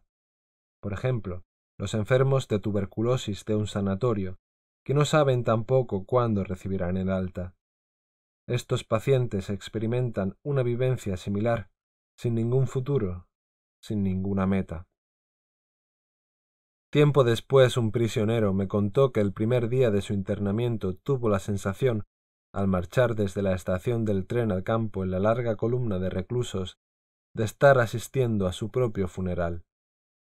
Le parecía que ya no tenía futuro, y todo lo contemplaba como si ya estuviera muerto. Esa sensación de cadáver viviente se agudizaba por otras causas. Respecto al tiempo, se experimentaba intensamente la duración ilimitada del cautiverio.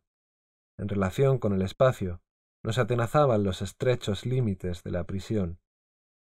Lo que estaba más allá de la alambrada parecía remoto, inalcanzable y, en cierto modo, irreal. Los acontecimientos y la gente ajenos a la vida del lager, toda la vida normal allí fuera, adquirían un aspecto fantasmal. La vida del exterior, al menos hasta donde se podía vislumbrar, surgía como la visión de un hombre muerto que se asomara desde el otro mundo. El hombre que se dejaba vencer por la ausencia de futuro ocupaba su mente con pensamientos retrospectivos. Ya me he referido a la tendencia a refugiarse en el pasado para apaciguar el horror del presente haciéndolo menos real. Pero despojar al presente de su realidad acarrea ciertos riesgos. Aplacado por esa irrealidad, el prisionero dejaba de realizar acciones positivas en el campo de concentración, y esas oportunidades eran reales, existían de verdad. Considerar la vida provisional como algo irreal constituía ya de por sí un factor primordial para que los prisioneros se desentendieran de su vida, ya que todo carecía de sentido. Esas personas olvidaban que muchas veces las circunstancias excepcionalmente adversas otorgan al hombre la oportunidad de crecer espiritualmente más allá de sí mismo. En lugar de aprovechar las dificultades del campo para probar su entereza, juzgaban errónea su situación, un paréntesis inconsistente del destino. Preferían cerrar los ojos y refugiarse en el pasado. Para esas personas, la vida perdía todo su sentido. Evidentemente sólo unos pocos conseguían alcanzar esas cimas de desarrollo espiritual, pero los que la alcanzaban conquistaban la grandeza humana, a pesar de su aparente fracaso o de su muerte. Una hazaña que quizá nunca hubieran logrado en circunstancias ordinarias. A los demás, a los mediocres y pusilánimes, se nos podrían aplicar las palabras de Bismarck. La vida es como visitar al dentista. Siempre crees que lo peor aún está por llegar, cuando en realidad ya ha pasado. Parafraseando ese enunciado, se podría afirmar que buena parte de los prisioneros creía que las verdaderas ocasiones de autorrealización ya habían pasado, cuando en realidad consistían precisamente en el desafío de elegir qué hacer de la vida en el lager, convertir esa tremenda experiencia en una victoria, transformarla en un triunfo interior, o bien desdeñar la experiencia y limitarse a vegetar, como hicieron casi todos los prisioneros.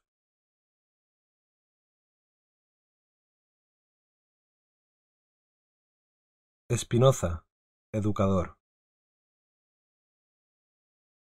Cualquier tentativa de combatir, mediante la psicoterapia o con métodos psicohigiénicos, la presión psicopatológica que la vida en el campo ejerce sobre el prisionero debía tener como objetivo darle fuerza interior, señalándole una meta que pueda alcanzar en el futuro.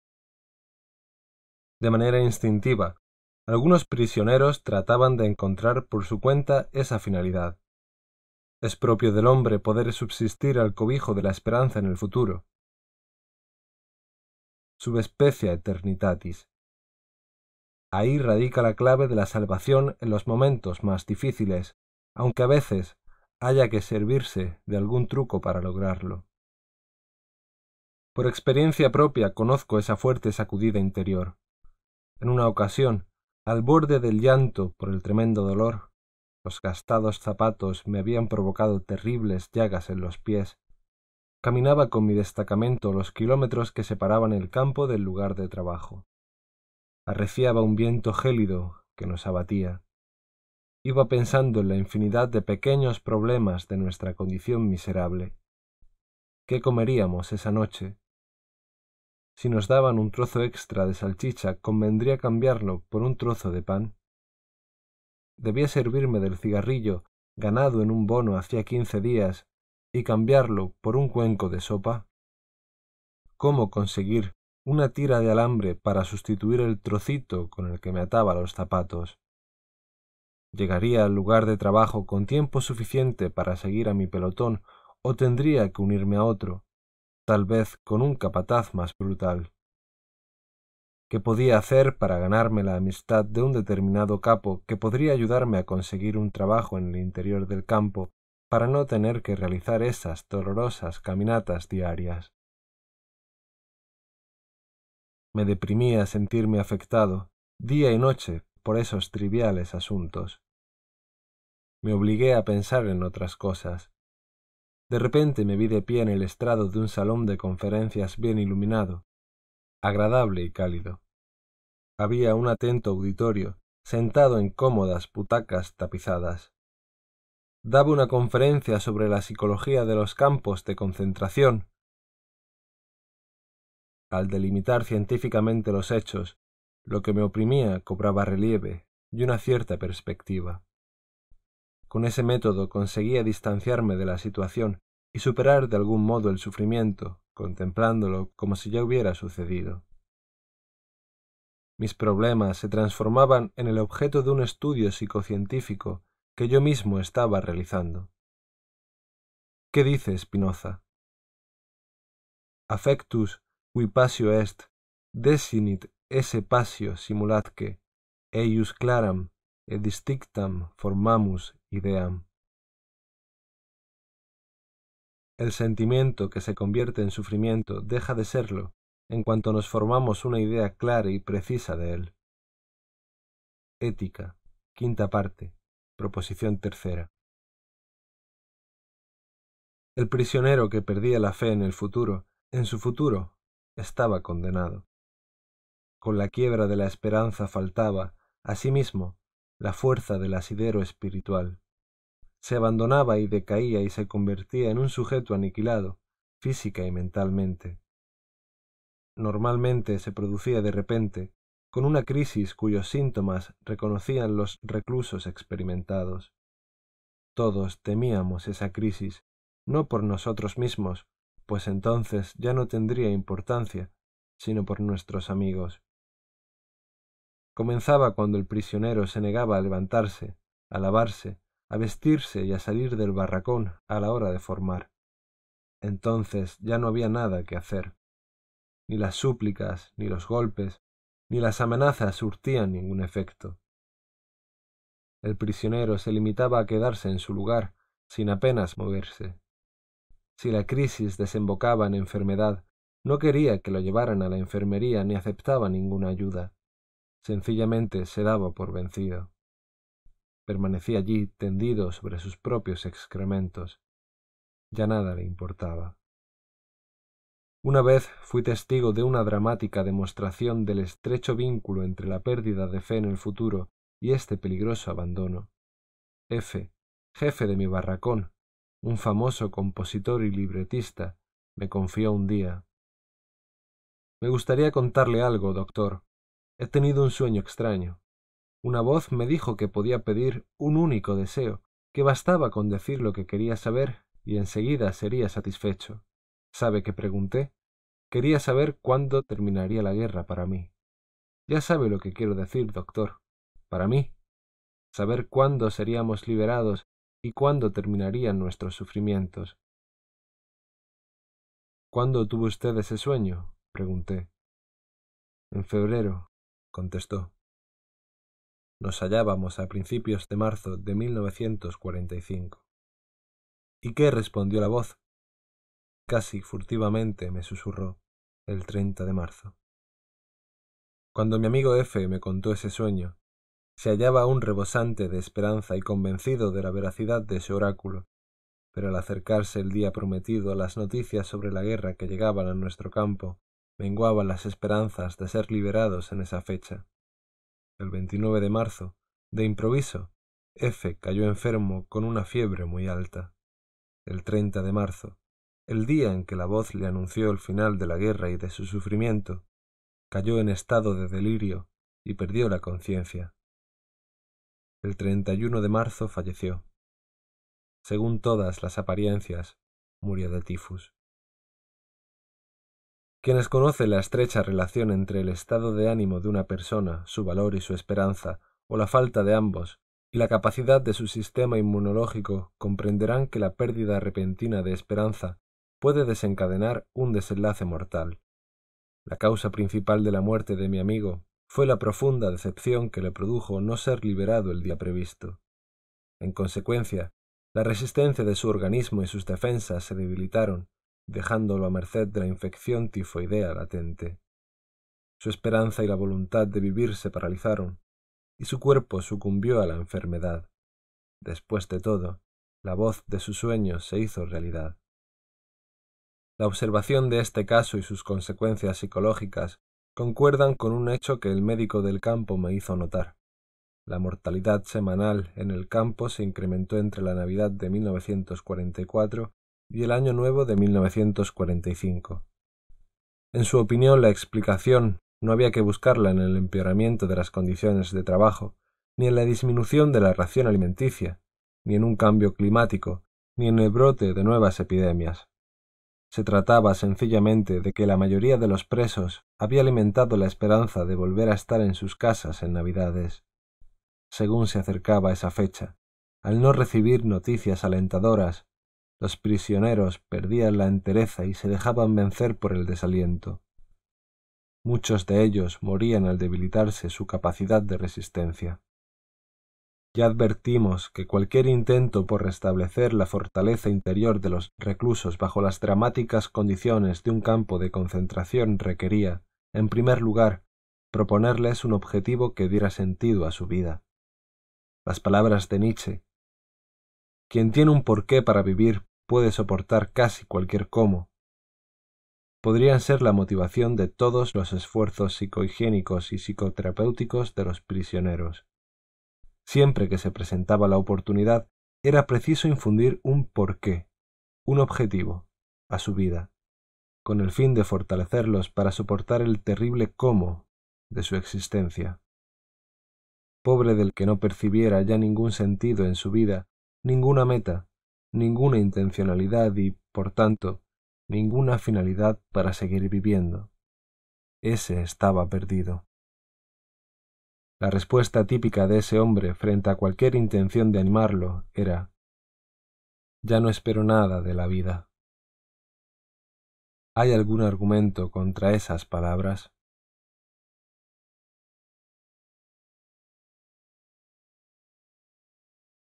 La pregunta por el sentido de la vida. Lo que se necesita urgentemente en tal situación es un cambio radical de nuestra actitud frente a la vida. Debemos aprender por nosotros mismos y enseñar a los hombres desesperados que en realidad no importa lo que esperamos de la vida, sino que importa lo que la vida espera de nosotros. Hablando en términos filosóficos, podríamos decir que se trata de una especie de giro copernicano. Tenemos que dejar de preguntar por el sentido de la vida y en su lugar percatarnos de que es la vida la que nos plantea preguntas cada día y a cada hora. Preguntas a las que no hemos de responder con reflexiones o palabras, sino con el valor de una conducta recta y adecuada. En última instancia, vivir significa asumir la responsabilidad de encontrar la respuesta correcta a las cuestiones que la vida plantea, cumpliendo la obligación que nos asigna. Esas obligaciones y tareas, y en consecuencia el sentido de la vida, difieren en cada hombre, en un momento u otro, de manera que resulta imposible concebir el sentido de la vida en términos abstractos.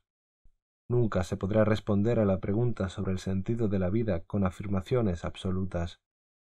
Vida no significa algo vago, sino real y concreto, del mismo modo que las tareas que nos impone son muy reales y concretas. Ellas conforman el destino de cada hombre, que es distinto y único para cada cual. Un hombre no puede compararse con otro hombre, ni un destino con otro destino. Ninguna situación se repite, cada situación reclama una respuesta diferente. Una situación puede exigir al hombre que construya su propio destino con determinado tipo de acciones, que aproveche la oportunidad y lo trace simplemente contemplándolo y vivenciándolo. O también puede ser que se le pida sencillamente aceptar su destino, cargar con su cruz. Cada situación es única e irrepetible, y para cada una existe una única respuesta adecuada. Cuando un hombre descubre que su destino es sufrir, ha de aceptarlo porque el sufrimiento se convierte en su única y singular tarea. Es más, tendrá que llegar a la conciencia de que ese destino doloroso le otorga el valor de persona única e irrepetible. Nadie puede redimirlo de su sufrimiento ni sufrir por él. Sin embargo, es en su actitud frente al dolor donde reside la posibilidad de conseguir un logro excepcional. Para nosotros, los prisioneros del campo de concentración. Estos pensamientos no constituían en absoluto especulaciones alejadas de la realidad, sino que eran los únicos pensamientos capaces de liberarnos de la desesperación, incluso cuando ya no vislumbrábamos ninguna perspectiva de salir vivos de allí. Ya habíamos superado la ingenua etapa de creer que el sentido de la vida consiste en alcanzar un objetivo a través de la creación de algo valioso nuestro sentido abarcaba los amplios círculos de la vida y la muerte, del sufrir y del morir. Ahí se entablaba nuestra lucha.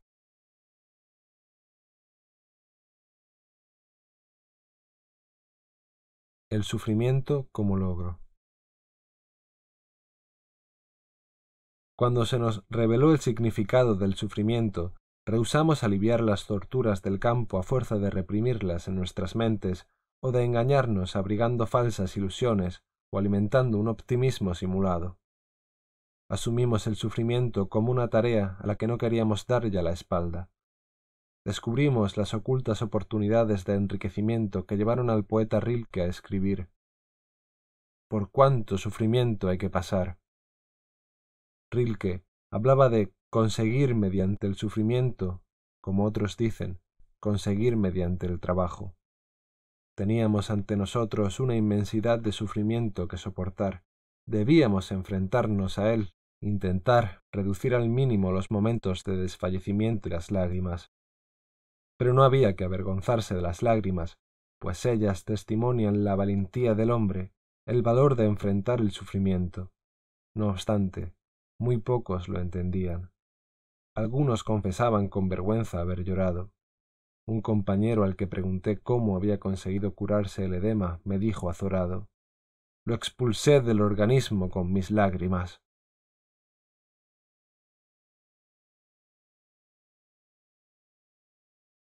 Algo nos espera. Siempre que se podía se aplicaban en el campo fundamentos de psicoterapia o de psicohigiene. tanto individual como colectivamente. Los intentos de psicoterapia individual a menudo constituían una especie de tratamiento para salvar la vida. Las acciones terapéuticas se reducían, en general, a evitar los suicidios. Una de las leyes más estrictas del campo prohibía cualquier acción que pudiera impedir que un hombre se suicidara. Por ejemplo, no se permitía cortar la soga de un hombre que quería ahorcarse. Por consiguiente, era de suma importancia anticiparse a cualquier asomo de tentativa de suicidio. Recuerdo dos casos frustrados de suicidio que guardan una sorprendente semejanza.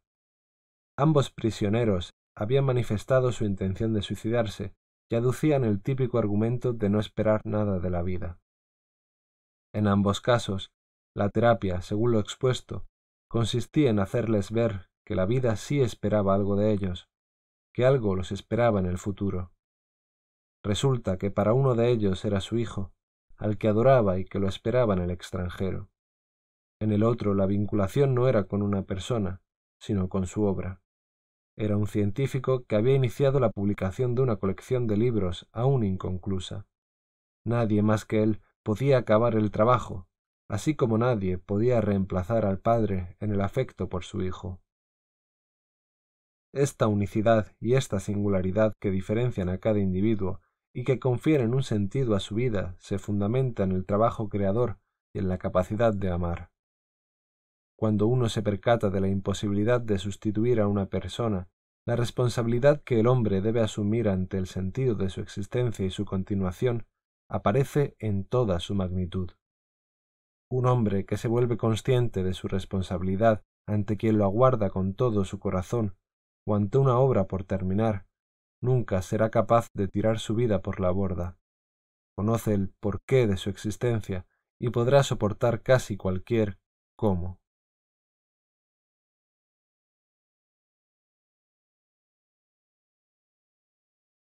Una palabra a tiempo. Las posibilidades de aplicar la psicoterapia colectiva eran, lógicamente, muy limitadas. Un ejemplo o modelo adecuado era mucho más convincente que las palabras.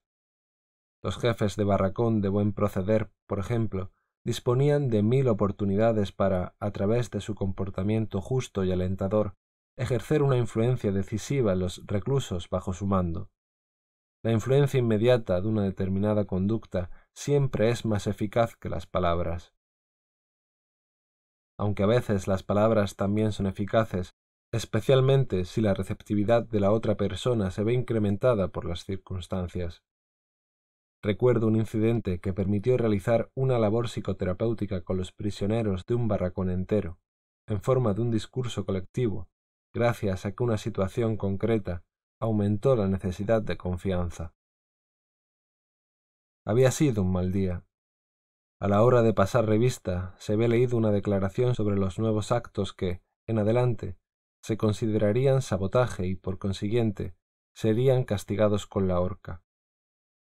Entre las faltas se incluían menudencias como cortar pequeñas tiras de las viejas mantas para vendarnos los tobillos y otros robos menores. Días antes, un prisionero al borde de la inanición había robado de un almacén de víveres unos kilos de patatas. El robo se descubrió y algunos prisioneros conocían al infractor. Las autoridades del campo ordenaron la entrega del culpable. En caso contrario, todos pasaríamos un día entero sin probar bocado. Por supuesto que los dos mil quinientos prisioneros preferimos callar. La tarde de aquel día de ayuno yacíamos extenuados en los camastros, con el ánimo abatido. Apenas se hablaba o se mascullaba con un tono irritado. Para colmo, se apagó la luz. Cundió un tenebroso desánimo, pero el experimentado jefe de nuestro barracón, un hombre sabio, improvisó una pequeña charla sobre lo que pensábamos y sentíamos en esos momentos recordó a los muchos compañeros que habían muerto en los últimos días por enfermedad o suicidio, y también mencionó cuál era posiblemente la verdadera razón de su muerte, la pérdida de esperanza. Afirmó que tenía que haber algún medio para prevenir el mortal abatimiento interior de los prisioneros. y me señaló a mí para que los aconsejara. Bien sabe Dios que no me hallaba en la mejor disposición para improvisar una disertación psicológica o soltar un sermón a mis compañeros para ofrecerles una especie de cura médica de sus almas. Tenía frío y hambre, estaba agotado, me sentía irritable. Con gran esfuerzo me sobrepuse y no desaproveché esta singular oportunidad, pues en aquel momento era más necesario que nunca infundir ánimos.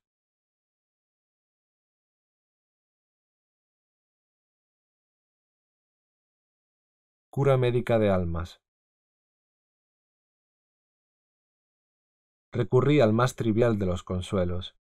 Dije que, a pesar de estar en el sexto invierno de la Segunda Guerra Mundial, no estábamos en la peor de las situaciones. Dije que cada uno podía preguntarse qué pérdidas irreparables había sufrido hasta el momento, y di por sentado que serían escasas.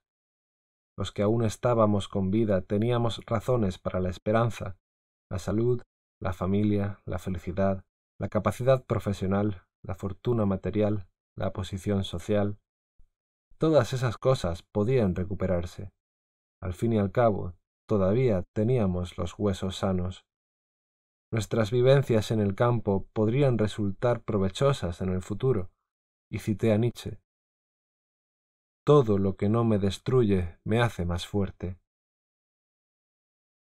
Luego aludí al futuro. Afirmé con sencillez que, sin duda, éste se presentaba bastante negro. Admití que cada uno podía aventurar que sus posibilidades de sobrevivir eran mínimas. Les expliqué que sus posibilidades de sobrevivir eran mínimas. Les expliqué que, aunque todavía no había irrumpido ninguna epidemia de tifus en el lager, estimaba que mis propias posibilidades de supervivencia eran una en veinte pero también les dije que, aun así, no tenía intención de perder la esperanza y tirarlo todo por la borda, pues nadie sabía lo que el futuro nos podría deparar, ni siquiera en la hora siguiente. Y aunque no cabía esperar ningún milagro militar en los próximos días, nadie conocía mejor que nosotros, con nuestra larga experiencia en el campo, los vaivenes de la suerte, al menos individualmente. La suerte del prisionero se presentaba de improviso, y una mañana podíamos ser destinados a un grupo de trabajo con condiciones especialmente favorables. Pero no sólo hablé del futuro y del velo que lo cubría, también me referí al pasado, a la alegría y la luz que irradiaba contra el tenebroso presente. Para evitar la soflama de predicador, cité de nuevo al poeta. Ningún poder de la tierra podrá arrancarte lo que has vivido. Esa afirmación abarca todas las cosas de la vida, no sólo las vivencias, los pensamientos, los sufrimientos, las acciones. Nada se había perdido, porque lo habíamos abierto al ser y traído a la realidad, y haber sido es una forma de ser, y quizá la más segura. Después me referí a las numerosas posibilidades que pueden dar sentido a la vida mientras mis compañeros yacían inmóviles y a veces se oía alguna queja, les dije que la vida humana nunca, bajo ninguna circunstancia, deja de tener sentido, y que este sentido infinito de la vida incluye también el sufrimiento y la agonía, las privaciones y la muerte. Rogué a aquellas pobres criaturas que escuchaban en la oscuridad del barracón que encararan con entereza la gravedad de nuestra situación no debían dejarse abatir por el desánimo, sino conservar la confianza y el coraje, conscientes de que ni siquiera la falta de perspectivas de nuestra desesperada lucha podía arrebatarle su sentido y su dignidad. Les aseguré que en las horas difíciles siempre había alguien, un amigo, una esposa, una persona viva o muerta, o un Dios, que observaba nuestro comportamiento y no querría sentirse decepcionado. Al contrario, confiaba en que sabríamos sufrir con orgullo, no miserablemente, y que moriríamos con dignidad.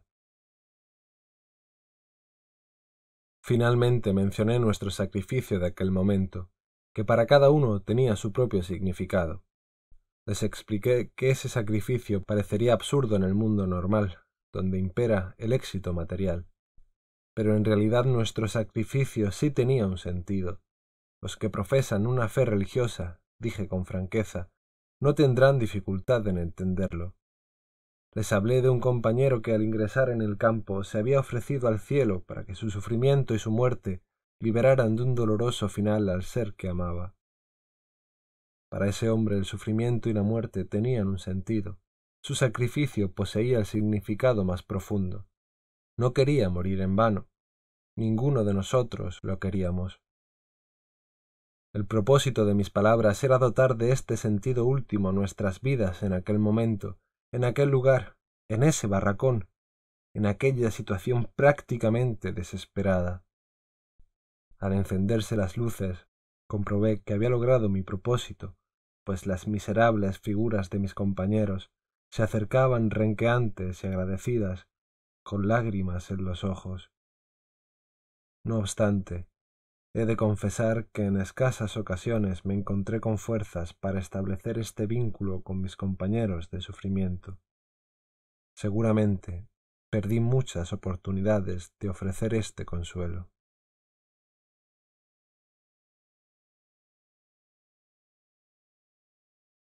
Psicología de los guardias del campo. Entramos en la tercera fase de las reacciones psicológicas del prisionero, la fase tras la liberación. Pero antes conviene considerar la pregunta que con frecuencia se le formula al psicólogo, especialmente si conoce el tema por experiencia propia. ¿Cómo eran los guardias del campo? ¿Cómo era posible que hombres de carne y hueso, como los demás, trataran a los prisioneros de modo tan inhumano, tan brutal?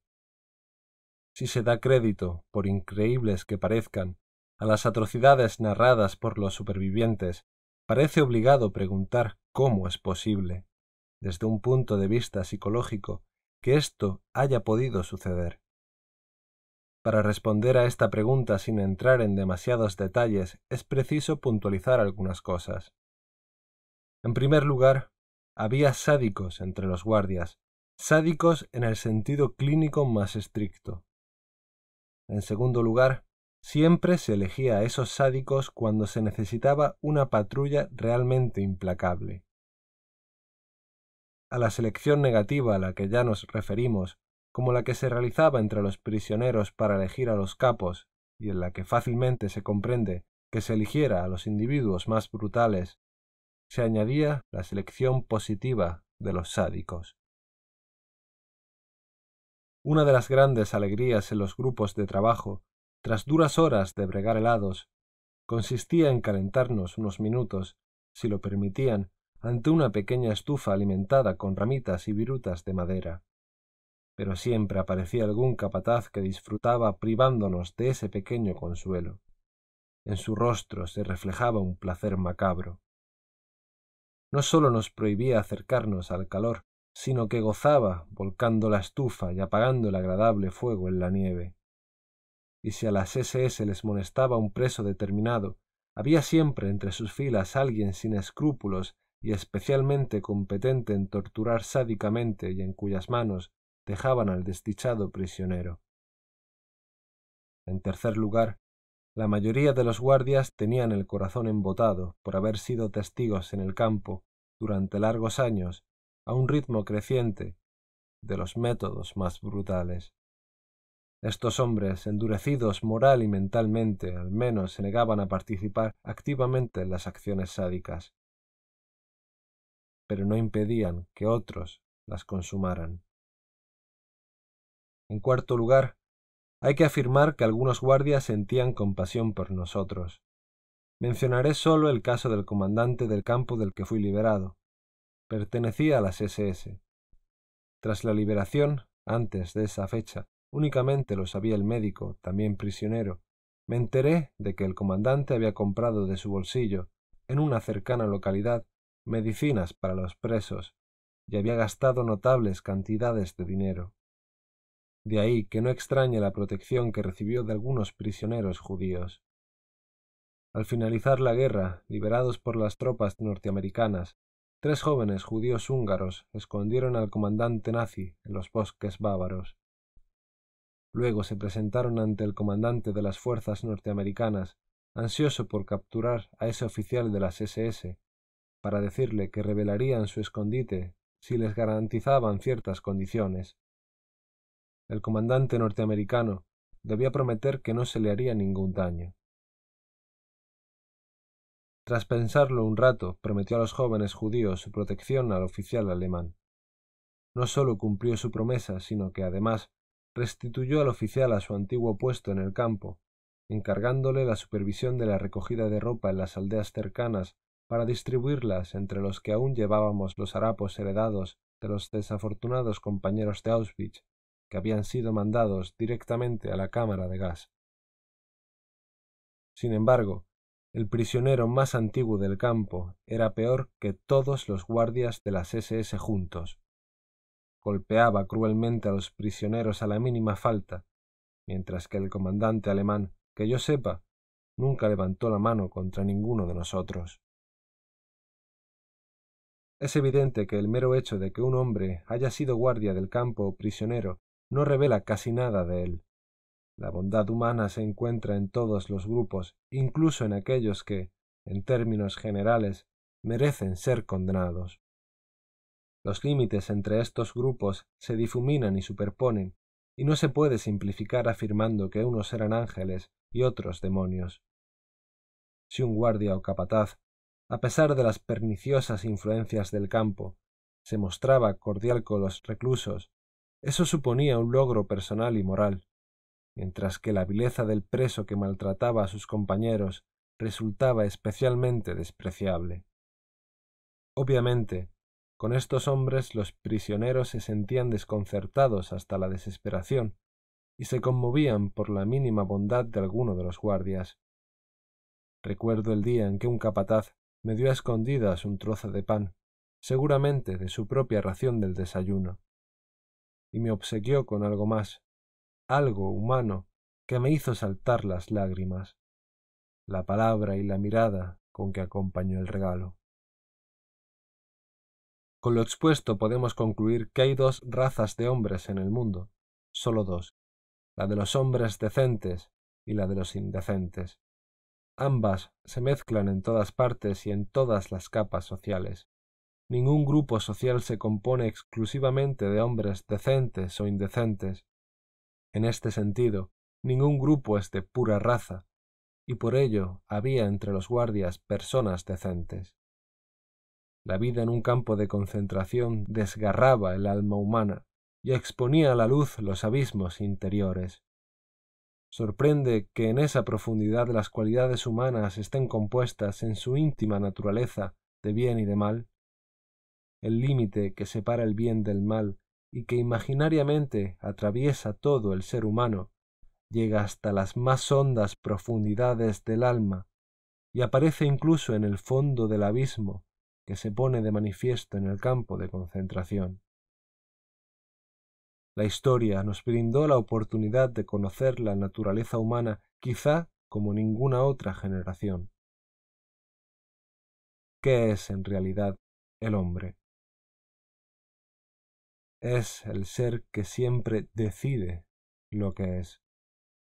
Es quien ha inventado las cámaras de gas, pero también el que ha entrado en ellas con paso firme, musitando una oración.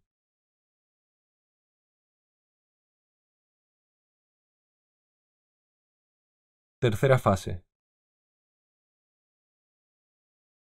Después de la liberación.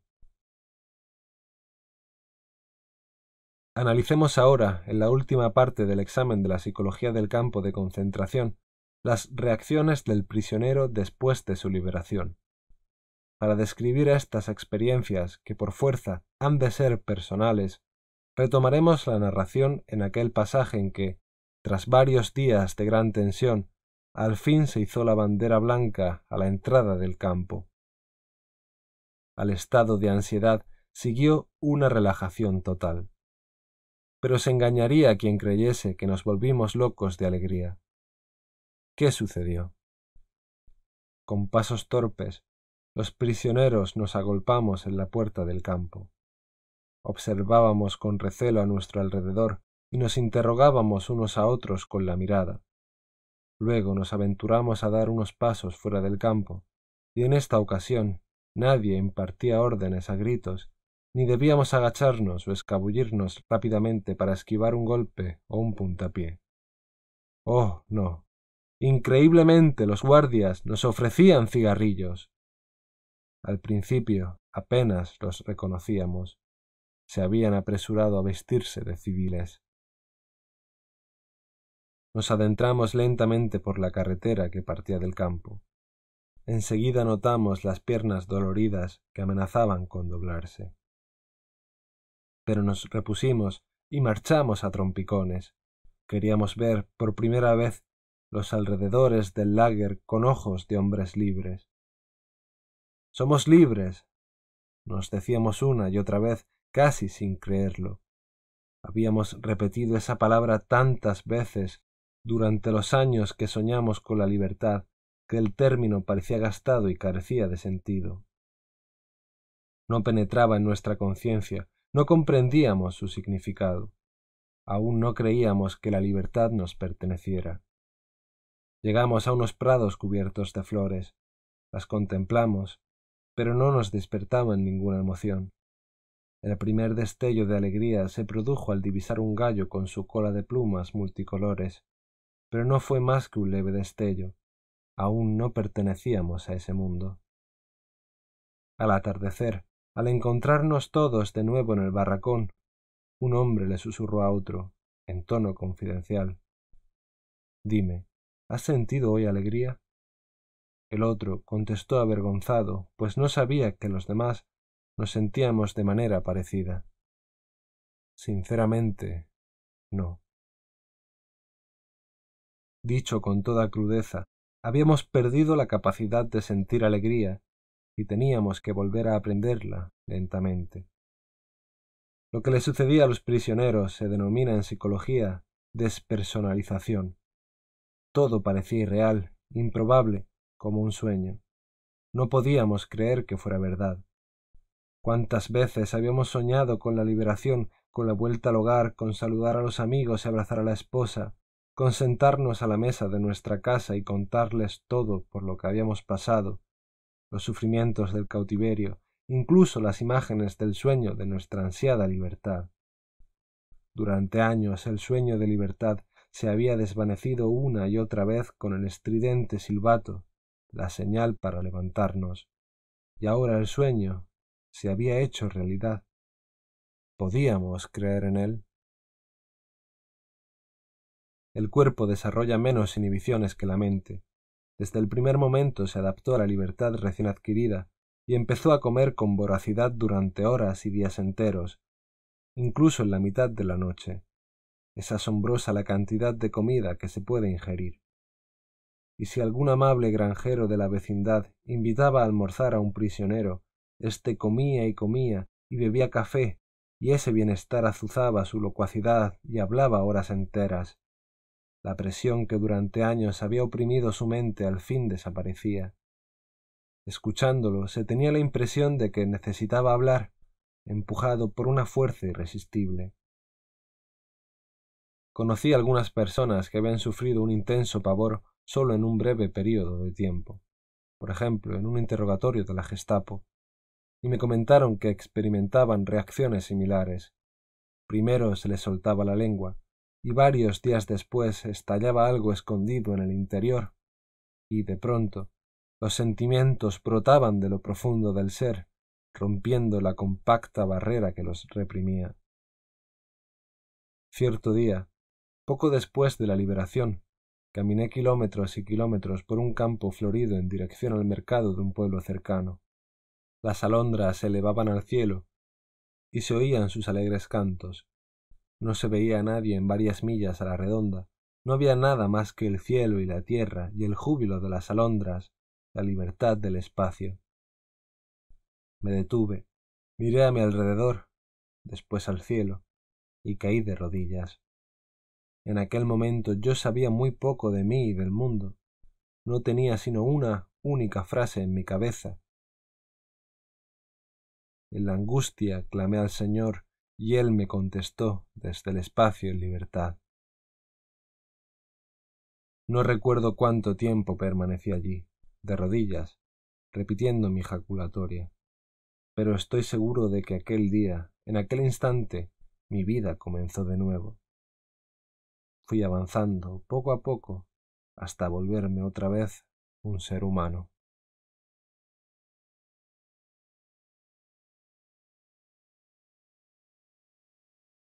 El desahogo.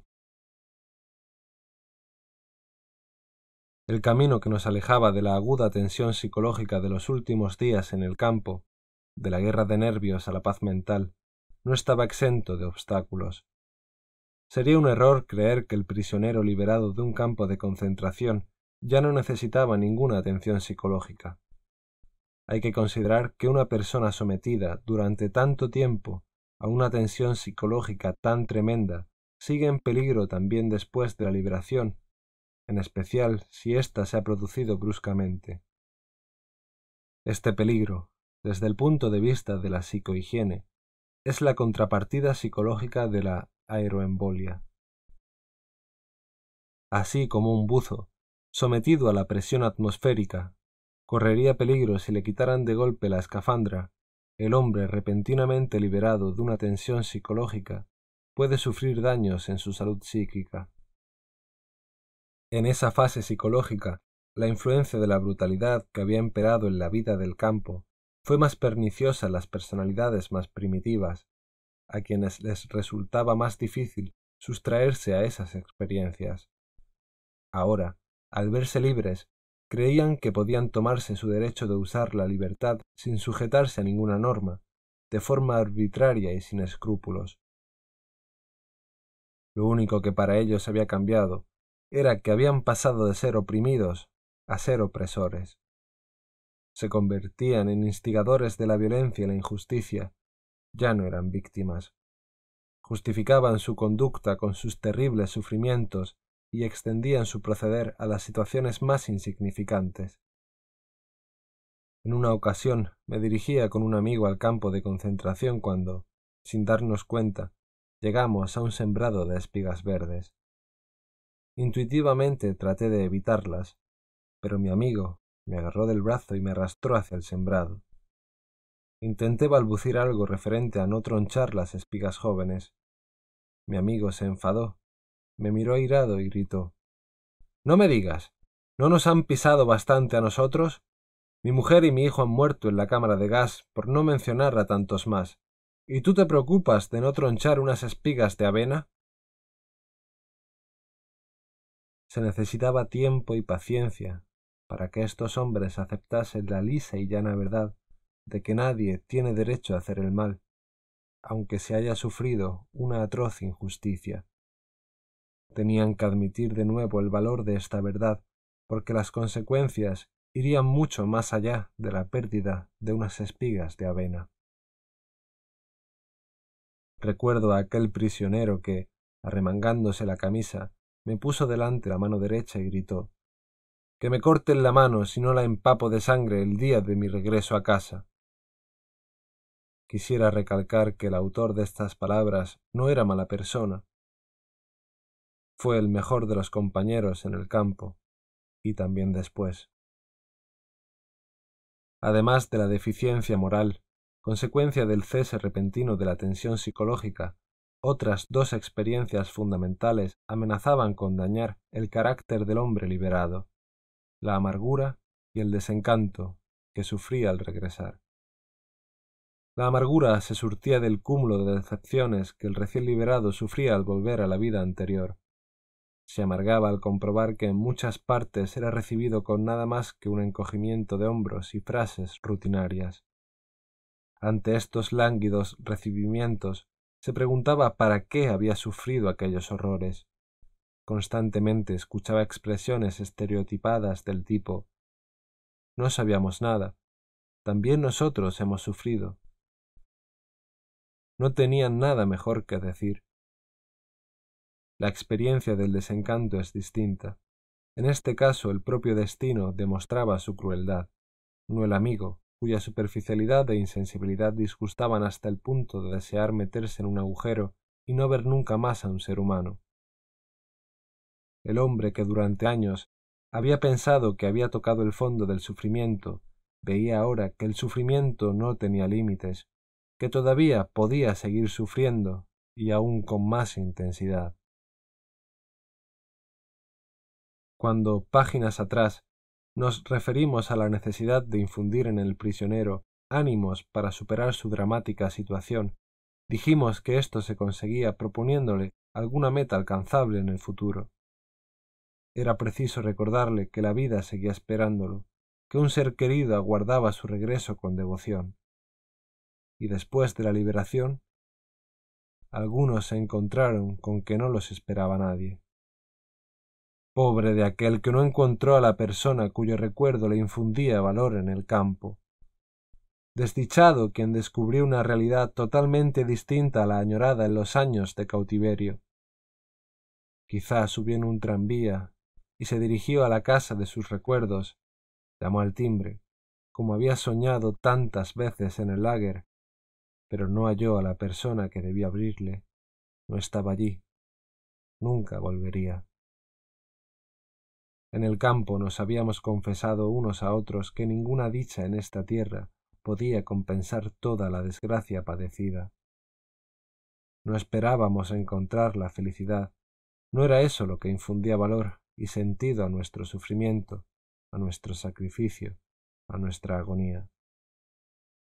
Pero tampoco estábamos preparados para la infelicidad. Ese desencanto, con el que se topó un número nada desdeñable de prisioneros, resultó una experiencia muy dolorosa y difícil de sobrellevar, y también muy difícil de tratar para un psiquiatra. Pero eso no debería desalentar al psiquiatra, sino constituir un mayor estímulo.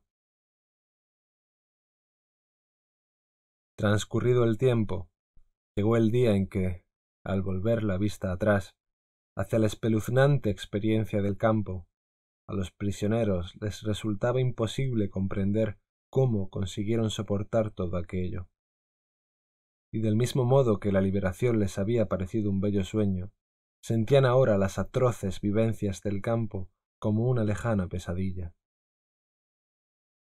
Después de describir la psicología del prisionero del campo de concentración, hemos de reconocer que salir de aquel mundo ignominioso y volver al calor del hogar producía una maravillosa sensación de fortaleza interior. Tras haber soportado increíbles sufrimientos ya no había nada que temer, excepto a Dios.